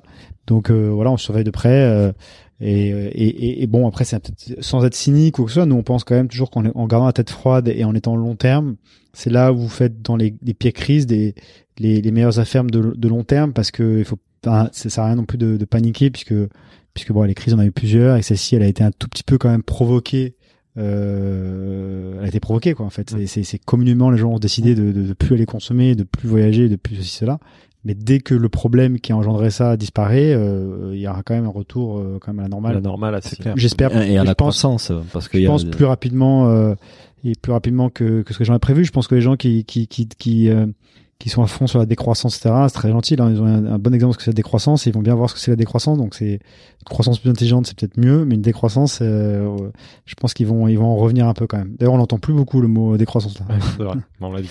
Moi, j'ai- j'ai j'ai gardé une vidéo en préparant le, le, le, le podcast où tu disais un, un truc qui m'a marqué, c'est tu disais bah on, on fait tellement attention aux détails qu'on va finir par tout faire nous-mêmes en fait. Et je pense que tu parlais de, de même de la cosmétique qu'on a dans la salle des bains. Ou, Ah là, Ou tous le les- sourcing, ouais, ouais, les sûr. sourcings On quoi. cherche de Euh, la qualité. et- et- Ouais, bien sûr. Est-ce que tu peux nous donner des exemples des, des genres Bah, des- déjà, on se posait la question de faire une entreprise de travaux. Voilà. là, On là, peut la tête- rentable. on est la tête, la tête dans les travaux euh, beaucoup de temps. Non, clair. mais ouais, parce que simplement, nous, on est, on est déjà, on est passionné par euh, un peu tous les, les domaines qui, qui, qui nous, enfin, euh, dans tout, non, enfin, tout, tout, tout nous intéresse.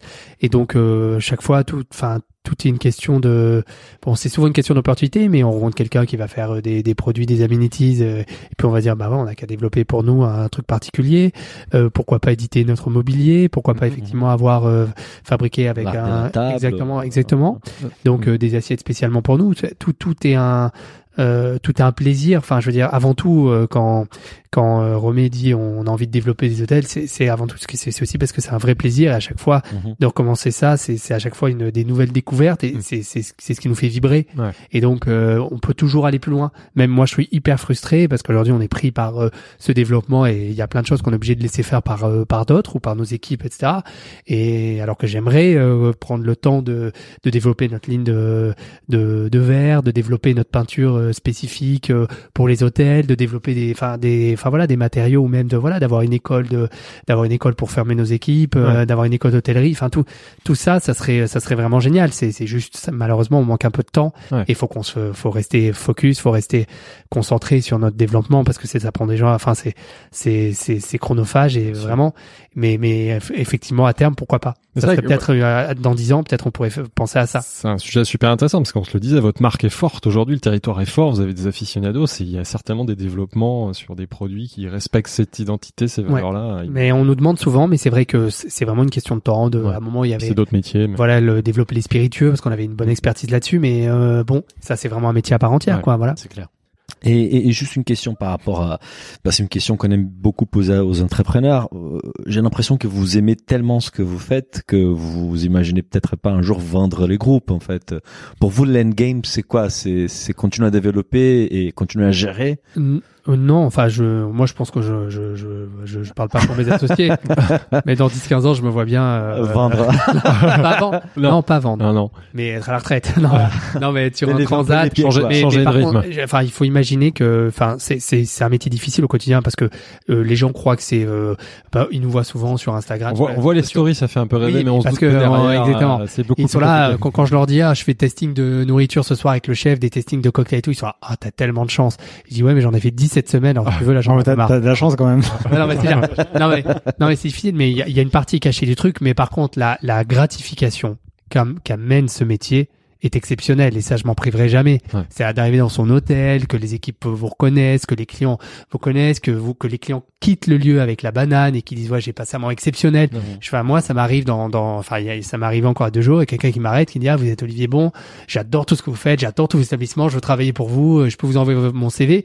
Et euh, je rentre à la maison, il m'a fait, ma- m'a fait, ma- il m'a fait ma journée, le gars. Ouais. Et, et je suis, euh, je suis, genre, j'ai la larme à l'œil, quoi. Je me Ouais. prends dans mes bras. je dis, non, mais, bah, le J'exagère. Attention, parce que tu vas être Oh là là. sollicité dans la rue maintenant. non, mais j'exagère, mais c'est- c'est tellement gratifiant que moi, je vois pas trop comment je m'en passerai, quoi. C'est-à-dire que, Après, l'avantage de ce qu'on fait, c'est qu'on fait souvent le métier que d'autres entrepreneurs euh, de la tech ou autres euh, on, on réussit, on gagne de l'argent, veut faire. Donc en fait, euh, pourquoi, pourquoi le vendre pour faire quoi? Pour faire de La la tech danseuse, avoir Ouais. un hôtel, avoir un restaurant Ouais, qui marche. c'est ça, c'est ça. Gagner Ouais. sa vie avec, c'est ça. trop, euh, c'est difficile de faire autre chose. Après, euh, après, on sait jamais, la vie est longue, donc. euh, mais mais on a quand même, euh, on- je pense qu'on est au début de ce qu'on peut faire avec l'hôtel. On a on a encore que six hôtels et je pense qu'on peut aller euh, beaucoup plus loin. Et, et je pense qu'aussi il y a une de, je sais pas si c'est le lieu d'en parler de ça, mais on, a, on quand même on, mène, on, on gère vraiment très très bien euh, les hôtels. On, nous on compare par rapport à, par rapport à ce que les, ce que les- même le- en purement financier à ce qu'on fait. Donc en fait on, on va attirer plus de capitaux euh, à part et on, et on, va on va euh, donner aux gens euh, de plus en plus la possibilité de, de, de gérer leur euh, leurs biens etc donc et agrandir donc la marque et euh, et peut-être aller dans d'autres territoires qu'on sait pas. Si ça se trouve peut-être qu'un jour euh, on aura des territoires on, sera en Asie dans 5 6 ans parce que parce que ça nous plaît qu'il y ait des choses à faire là-bas l'hôtellerie co- telle qu'on la connaît euh, et elle n'existe pas encore euh, pas, pas partout euh, dans certaines villes qui nous intéressent beaucoup on connaît bien comme Bangkok etc donc euh, Mhm. c'est pas au menu aujourd'hui, mais ce qui est bien, c'est que ça nous, voilà, c'est c'est quand même aussi un métier qui nous permet de voyager beaucoup. Nous, nous, euh, on voyage euh, avant le Covid, enfin même après d'ailleurs, hein, puisque, euh, enfin, on peut faire trois, quatre euh, pays dans la semaine euh, pendant plusieurs semaines, chaque semaine. quoi. Ouais. C'est-à-dire que c'est c'est C'est devenu, une- Ouais, ouais. c'est devenu une habitude. On s'en pose même plus la question, quoi. Euh, voilà, bon, on n'a pas un très bon bilan Ouais, carbone. mais, j'allais dire, mais bon. euh, oui, mais bon, C'est pas le lieu d'en parler, là. si, mais bon, enfin voilà, c'est c'est c'est la vie, quoi. Son l'avion, il existe, hein, donc je prends juste la place. Et, et du coup, bah ça, on, pour, pour, pour, pour terminer, peut-être des questions un peu plus perso. Euh, ça fait là 13-14 ans que vous avez démarré l'aventure. Euh, je suppose il y a eu beaucoup d'eau et des bas. Est-ce pour vous, quels étaient euh, les plus gros échecs apprentissage et peut-être la plus grande fierté euh, et au site? En fait, ce qui est marrant, c'est que donc, euh, c'est vrai que là, on, on fait très euh, success story, etc. Mais il faut imaginer que euh, sur euh, 12 ans de 12 ans de vie professionnelle, on a eu euh, quasiment une année sur deux, on a eu des up and down. On a eu vraiment des Mhm. des, des, des chocs de vin, des, des difficultés de trésorerie euh, très lourds. Ça a commencé déjà avec le deuxième bar parce que on a on avait eu tellement de frustration sur le premier parce qu'on n'avait pas de budget que le deuxième. On s'est acheté le, le, le frigo euh, avec la porte qui faisait ceci cela et puis on a on a et donc on a eu un problème de trésorerie parce qu'on a ouvert un peu tard dans l'été, etc. Donc c'est arrivé quasiment chaque année. Et euh, après euh, non. euh, pff, toutes les toutes nos erreurs nous ont vraiment Ouais, servi il y en a- non, d'expérience. il y en a une, une particulière quand même qui était qui est le Matisse parce qu'on a racheté un, un lieu iconique de Paris qui s'appelle Ouais. Matisse et qui est tout petit, Ça c'était un peu la catastrophe. un tout petit, un tout, tout petit, un tout petit restaurant, petit bar dans un quartier qui est qui est pas du tout le nôtre, qui est dans le huitième, rue de Ponthieu. Et on s'est dit, euh, tu sais quoi, on va cartonner, on est un peu les, je sais pas si on était prétentieux ou pas, on Non, dit, non, on non. va Les, être les, les, les, les gens qui rachetaient, enfin, l'hôtelier, les deux hôtels, enfin, les deux hôtels qui visaient cet hôtel, à chaque fois avaient pensé à l'expérimental pour gérer ce bar à Ah, cocktail, puisque c'était, Le petit extra. très connu, Matisse, Ouais, c'est, exactement, ouais, bien euh, sûr. c'est vraiment un truc très donc il y avait une cohérence de le faire. Et Mhm. on n'a jamais, alors c'est tout petit, on n'a pas payé fonds de commerce, on est- on a, jamais autant perdu d'argent Ah ouais? en si peu de temps. Mais comment Mais c'est euh, complètement dingue. ouais, pourquoi, ça nous a appris ouais. plusieurs choses. C'est que c'est que bah, un restaurant qui, si vous voulez pas fermer un restaurant, vous allez perdre énormément d'argent. Donc on a perdu, je pense, en mettant zéro, on a réussi à perdre au moins 500 000 euros, je pense quand même. Parce qu'un restaurant qui qui marche pas, il faut quand même payer vos, Bah, vos chefs, tout, partout. sûr, Donc ça va. euh, vous avez un petit restaurant, même si c'est 30 40 000 balles par mois, euh, c'est pas énorme chargé. Bah, en fait, si vous voulez durer 10 mois, euh, c'est 400 000 euros. Mm.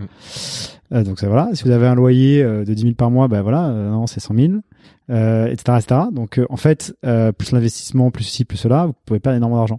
Et on s'est dit, c'est marrant quand même, c'est c'est le plus petit établissement qu'on a jamais eu, on n'a jamais autant perdu d'argent. On s'était trompé surtout sur la capacité euh, des, des, des gens à aimer ce qu'on fait, parce que dans le huitième, bon après j'espère qu'il n'y a pas trop d'auditeurs qui sont dans le huitième. Alors là, C'est pas la même chose. Ah, non, on euh, c'était- un extraterrestre qui se Ah. parlait de d'autres planètes. Ah On a on n'arrivait pas à se Incroyable. comprendre. Les gens comprenaient pas ce qu'on faisait. Ils disaient, mais Incroyable. qu'est-ce que vous Ah faites ouais nul, Ouais, euh, on, on voyait des gens arriver, on se dit mais mais si vous voulez vraiment un morito là maintenant en 2000 truc, non, mais c'était, pire Ah, que ça. C'était, euh, je prends Sex and the Beach, je sais pas. Ah, ah, une vodka cranberry. Ah, maintenant, on a, vous savez, on fait des cocktails et tout. Mm.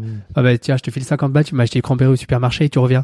Et, ah bon, bah, écoutez, ouais, monsieur, euh, bon. pas du tout euh, voilà. On C'est la euh, politique du oui. Hein. on a, on a des, bah, je faisais, et on avait des whisky japonais, genre, non, non, je veux un Chivas, si, si tu veux pas Chivas, ça fait 10 ans que je vais ici, tu vois, alors si tu me sers pas un donc, Chivas, je reviens jamais.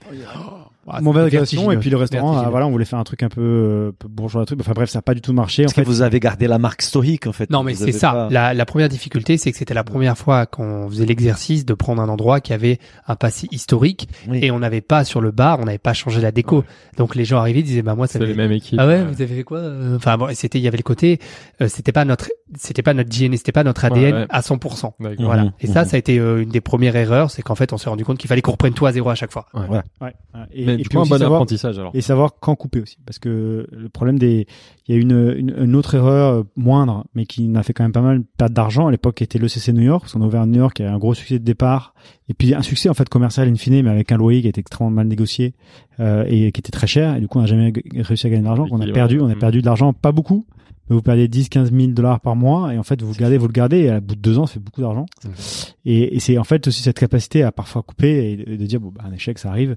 Et c'est vrai que ça a été compliqué parce qu'on a eu un- on a eu notre premier échec, ce qui était celui-ci tard. C'est-à-dire qu'on a ouvert euh, quatre lieux qui ont cinq lieux qui ont cartonné. Mhm.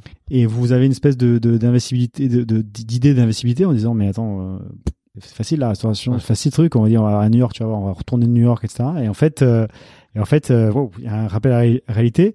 Et même parfois, ça peut être un peu dommageable parce qu'on se dit, euh, on, on- fait vachement attention avant d'acheter un truc, etc. En se prenant vraiment la tête, on dit- en partant du principe parfois que, que, que ça va pas marcher. Et du coup, c'est, c'est, ça devient presque un servicieux parce que c'est, c'est- on va dire euh, éthiquement, enfin, c'est, c'est intellectuellement, c'est, c'est intéressant parce qu'il faut quand même imaginer, ok, si ça marche pas, comment on se replie, etc. Mais parfois, ça peut être aussi un problème parce que si vous partez de ce principe-là, c'est clair que vous allez, euh, à la fin, bon, on va pas faire le projet. Donc, Et, et voilà. qu'est-ce que vous avez retiré bah Parce que heureusement que vous êtes trompé sur Matisse et pas sur un hôtel à Ibiza. C'est le risque est le- moindre. Le Grand Pigalle, quoi. Qu'est-ce que vous avez retiré de ça et que vous appliquez en fait euh, aujourd'hui quoi? Ben, aller dans des endroits où on va en fait parce que le huitième on on- on- on n'est jamais enfin on est on n'y est jamais sorti on n'y a jamais mangé on n'y va pas du Vous tout. connaissez pas cette Pas du tout. clientèle-là, Puis nos- le client n'y allait pas, donc, mais on s'est simplement dit bon bah il y a plein de, on s'est dit il y a plein de nos clients qui sont nés dans le huitième, qui viennent, Qui vivent là-bas, euh, qui vivent là-bas. mais en fait ils viennent pas. mais qui ne consomment pas. pas là-bas. Exactement, exactement. En Ah, fait, ils ouais. se déplacent. Bien sûr. Et donc du coup ça on l'a appris un peu à nos dépens. Et la Euh, plus grande ouais. fierté, euh, bah, il y en a pas mal, mais Non, la, la plus grande fierté, c'est, c'est, c'est- je, je, je reprends, je, je rebondis sur le, enfin, Romé avait parlé de ça tout à l'heure. Enfin, moi- c'est sûrement, euh, c'est sûrement la couverture du, du FT. Ouais. Euh, surtout que c'était une période où, euh, c'était une période qui était assez rigolote parce que notamment Pierre, son ex-girlfriend, était dans un cabinet d'avocats et puis euh, son patron se moquait tout le temps de d'elle en disant, ah, ton copain, euh, c'est un, il tient un bistrot, euh, c'est un barman. Enfin, ouais, il y avait un côté euh, vachement, enfin, c'était un peu dur à l'époque dans les métiers de la restauration ont un côté Oui. c'est c'est assez mal vu les métiers de la restauration encore en France, ce qui est pas le cas en Angleterre. Enfin, Ouais, ça, ça évolue, difficile. ça évolue, ça évolue bien sûr. beaucoup, mais il y a il y a il y a dix ans, c'était Ouais, pas comme clair. ça. Mm. C'était hyper mal vu d'être serveur, etc. D'ailleurs, tous les serveurs avaient honte de le dire. Moi, moi, je, je ça fait des années que je dis professionnalisez-vous dans ce métier, vous aurez beaucoup plus de boulot que dans la plupart. hmm. Mais euh, bon, et puis euh, il se moquait, il se moquait, et puis un jour, euh, il reçoit sur son bureau, euh, comme tout, euh, comme euh, chaque mois, il reçoit le Financial Times parce que tous les avocats un peu d'affaires et tout sont abonnés au Financial Times. Il voit la, il voit le, il voit Pierre Charles en couverture, et puis là, et tout d'un coup, euh, ah ouais. voilà, et- Il a changé, ouais, changé l'image de son. voilà, donc c'est c'est des, ça c'est ça quand même, ça nous a fait un, ça nous a, pff, c'était, Une belle euh, c'était impressionnant. Belle Voilà. fierté. Autre question rituelle qu'on aime poser dans ce podcast. que- Quel conseil vous donneriez à un entrepreneur qui veut se lancer bah, dans, dans l'hospitality, par exemple, aujourd'hui? Ah, ah. Bah, attends, non, je. Mais non, Ah, bah, Là, aujourd'hui, non. Bah, là, là, si, dans bah, les- si, au contraire. Dans les mois à venir. Non, Non, au, faut au y aller. contraire. Moi, je, Des dirais- dirais maintenant. aujourd'hui, aujourd'hui, si quelqu'un veut se lancer, c'est, il n'y a pas meilleur moment que de se lancer dans un business de toute façon que dans une période de crise. Ouais. Il n'y a pas de meilleur Il y moment. a plein Nous, faut, pour, pour, pour remettre en, en contexte, on a ouvert en 2007. 2007, c'est C'était l'effondrement. Juste avant ce 2008. prime, ah, ouais. Et l'effondrement Ouais. complet du, du système, on est passé à tout près de ça. Euh, alors nous, on était un peu plus loin de ça à l'époque et tout, mais ça a quand même passé, euh, passé ric-rac. Et c'est et donc du coup, on a demandé un crédit en 2007, on l'a quand même eu, donc Mhm. on l'a demandé, etc. Donc euh, ce que je veux dire, c'est que c'est là où, où- et là aujourd'hui, il, y a- il, y a- il va, y avoir de la casse, il va y avoir beaucoup, il va y avoir une purge euh, comme comme on n'en a pas eu depuis extrêmement longtemps. Ouais. Mais ça, mais ça va, mais ça repartira euh, parce que les gens re- re- iront toujours. Donc il y a, il y a une possibilité de, de sortir son épingle du jeu, il y a une possibilité de négocier mieux ses loyers. Ouais. Il y a une possibilité. Je pense qu'il y a, il y a une euh, le, le marché du travail pour la restauration était extrêmement tendu. C'était extrêmement dur de, de trouver du personnel parce qu'il y avait beaucoup beaucoup de beaucoup d'offres et pas assez de demandes de Ouais. personnel. Là, ça va un c'est tout, équilibré. ça va un peu plus se rééquilibrer, donc avec des desiderata un peu moins un peu moins fortes parce qu'à l'époque, il y a encore un an, vous vous aviez vous en- vous, embauchiez quelqu'un de de 20 ans en tant que serveur, au bout de trois mois, il disait bon, c'est quoi mon, mon avenir en fait? Il voulait être déjà euh, Manager. et voilà. Donc là, c'est, ça va un peu plus poser les gens. Donc là, si vous avez un concept de restaurant, de bar, c'est maintenant, il faut y aller. Je pense qu'il n'y a pas meilleur moment que, que, que maintenant, quoi. Ouais. Alors, peut-être, peut-être pas ce mois-là, là, aujourd'hui, mais Attends, attends, attends Vas-y, va voir les banques jours. maintenant. c'est le moment juste de Et d'ouvrir un peu le euh, projet. Aussi, aussi, moi, c'est euh, ce que disait, euh, c'est de pas écouter les conseils des Des parents. Non, non, pas écouter les conseils des, des, des gens qui ont beaucoup d'expérience. Ah Parce oui. que même moi, Donc, comme je nous, en vois, fait. nous exactement. Pas trop écouter. A- Après après dix ans, je, quand je- quand j'ai des jeunes entrepreneurs qui me posent des questions sur euh, ce qu'ils devraient faire, je leur je leur sors des discours et là je me dis mais je suis vraiment devenu un vieux con. je me dis ah si je m'étais écouté à 10 ans de moins, je me dirais mais quel quel, non, quel c'est vrai. Pas trop écouter, bah, ça, faut, faut pas trop nous Faut écouter. y aller quoi. Faut pas trop faut y nous aller. écouter parce que c'est Faut vrai être, qu'on a, ouais, on faut a eu- sûr de soi et puis les Voilà. échecs et puis les on a tellement d'échecs ça se modifie. que, en fait on, on, on retient que ça et en fait on et, et c'est vrai que c'est- parfois on peut s'écouter on se dit mais enfin en gros on a envie de dire mais n'y va pas tu te rends pas compte dans quoi tu te mets les pieds mais en fait c'est c'est pas c'est pas lié à notre industrie c'est que de toute façon l'entrepreneuriat c'est c'est quand même pas facile Ouais. et il y a un taux d'échec qui est, qui est élevé Ouais, la seule différence, c'est que le taux d'échec dans la restauration, il se voit parce qu'un restaurant qui marche pas, c'est un restaurant qui ferme. Mais une boîte de tech qui marche pas, pour tout le monde s'en fout. donc, euh, elle n'existe pas, elle- mais les, les nombres doivent pas être si, similaires que ça, en fait. Ouais. Et Mhm. donc, en, en réalité, euh, ouais, il faut, il faut, faut pas trop parler des gens comme nous parce qu'en fait, on va donner des trucs, on va décourager et qu'en fait, c'est parce que t'es un peu aveugle et que tu vois pas tout ça que tu vas, de toute façon, sur le tard, t'inquiète, tu, tu vas les gérer et, Ouais. et tu vas y aller, quoi. Donc voilà, c'est le conseil que j'ai, c'est de pas trop nous écouter.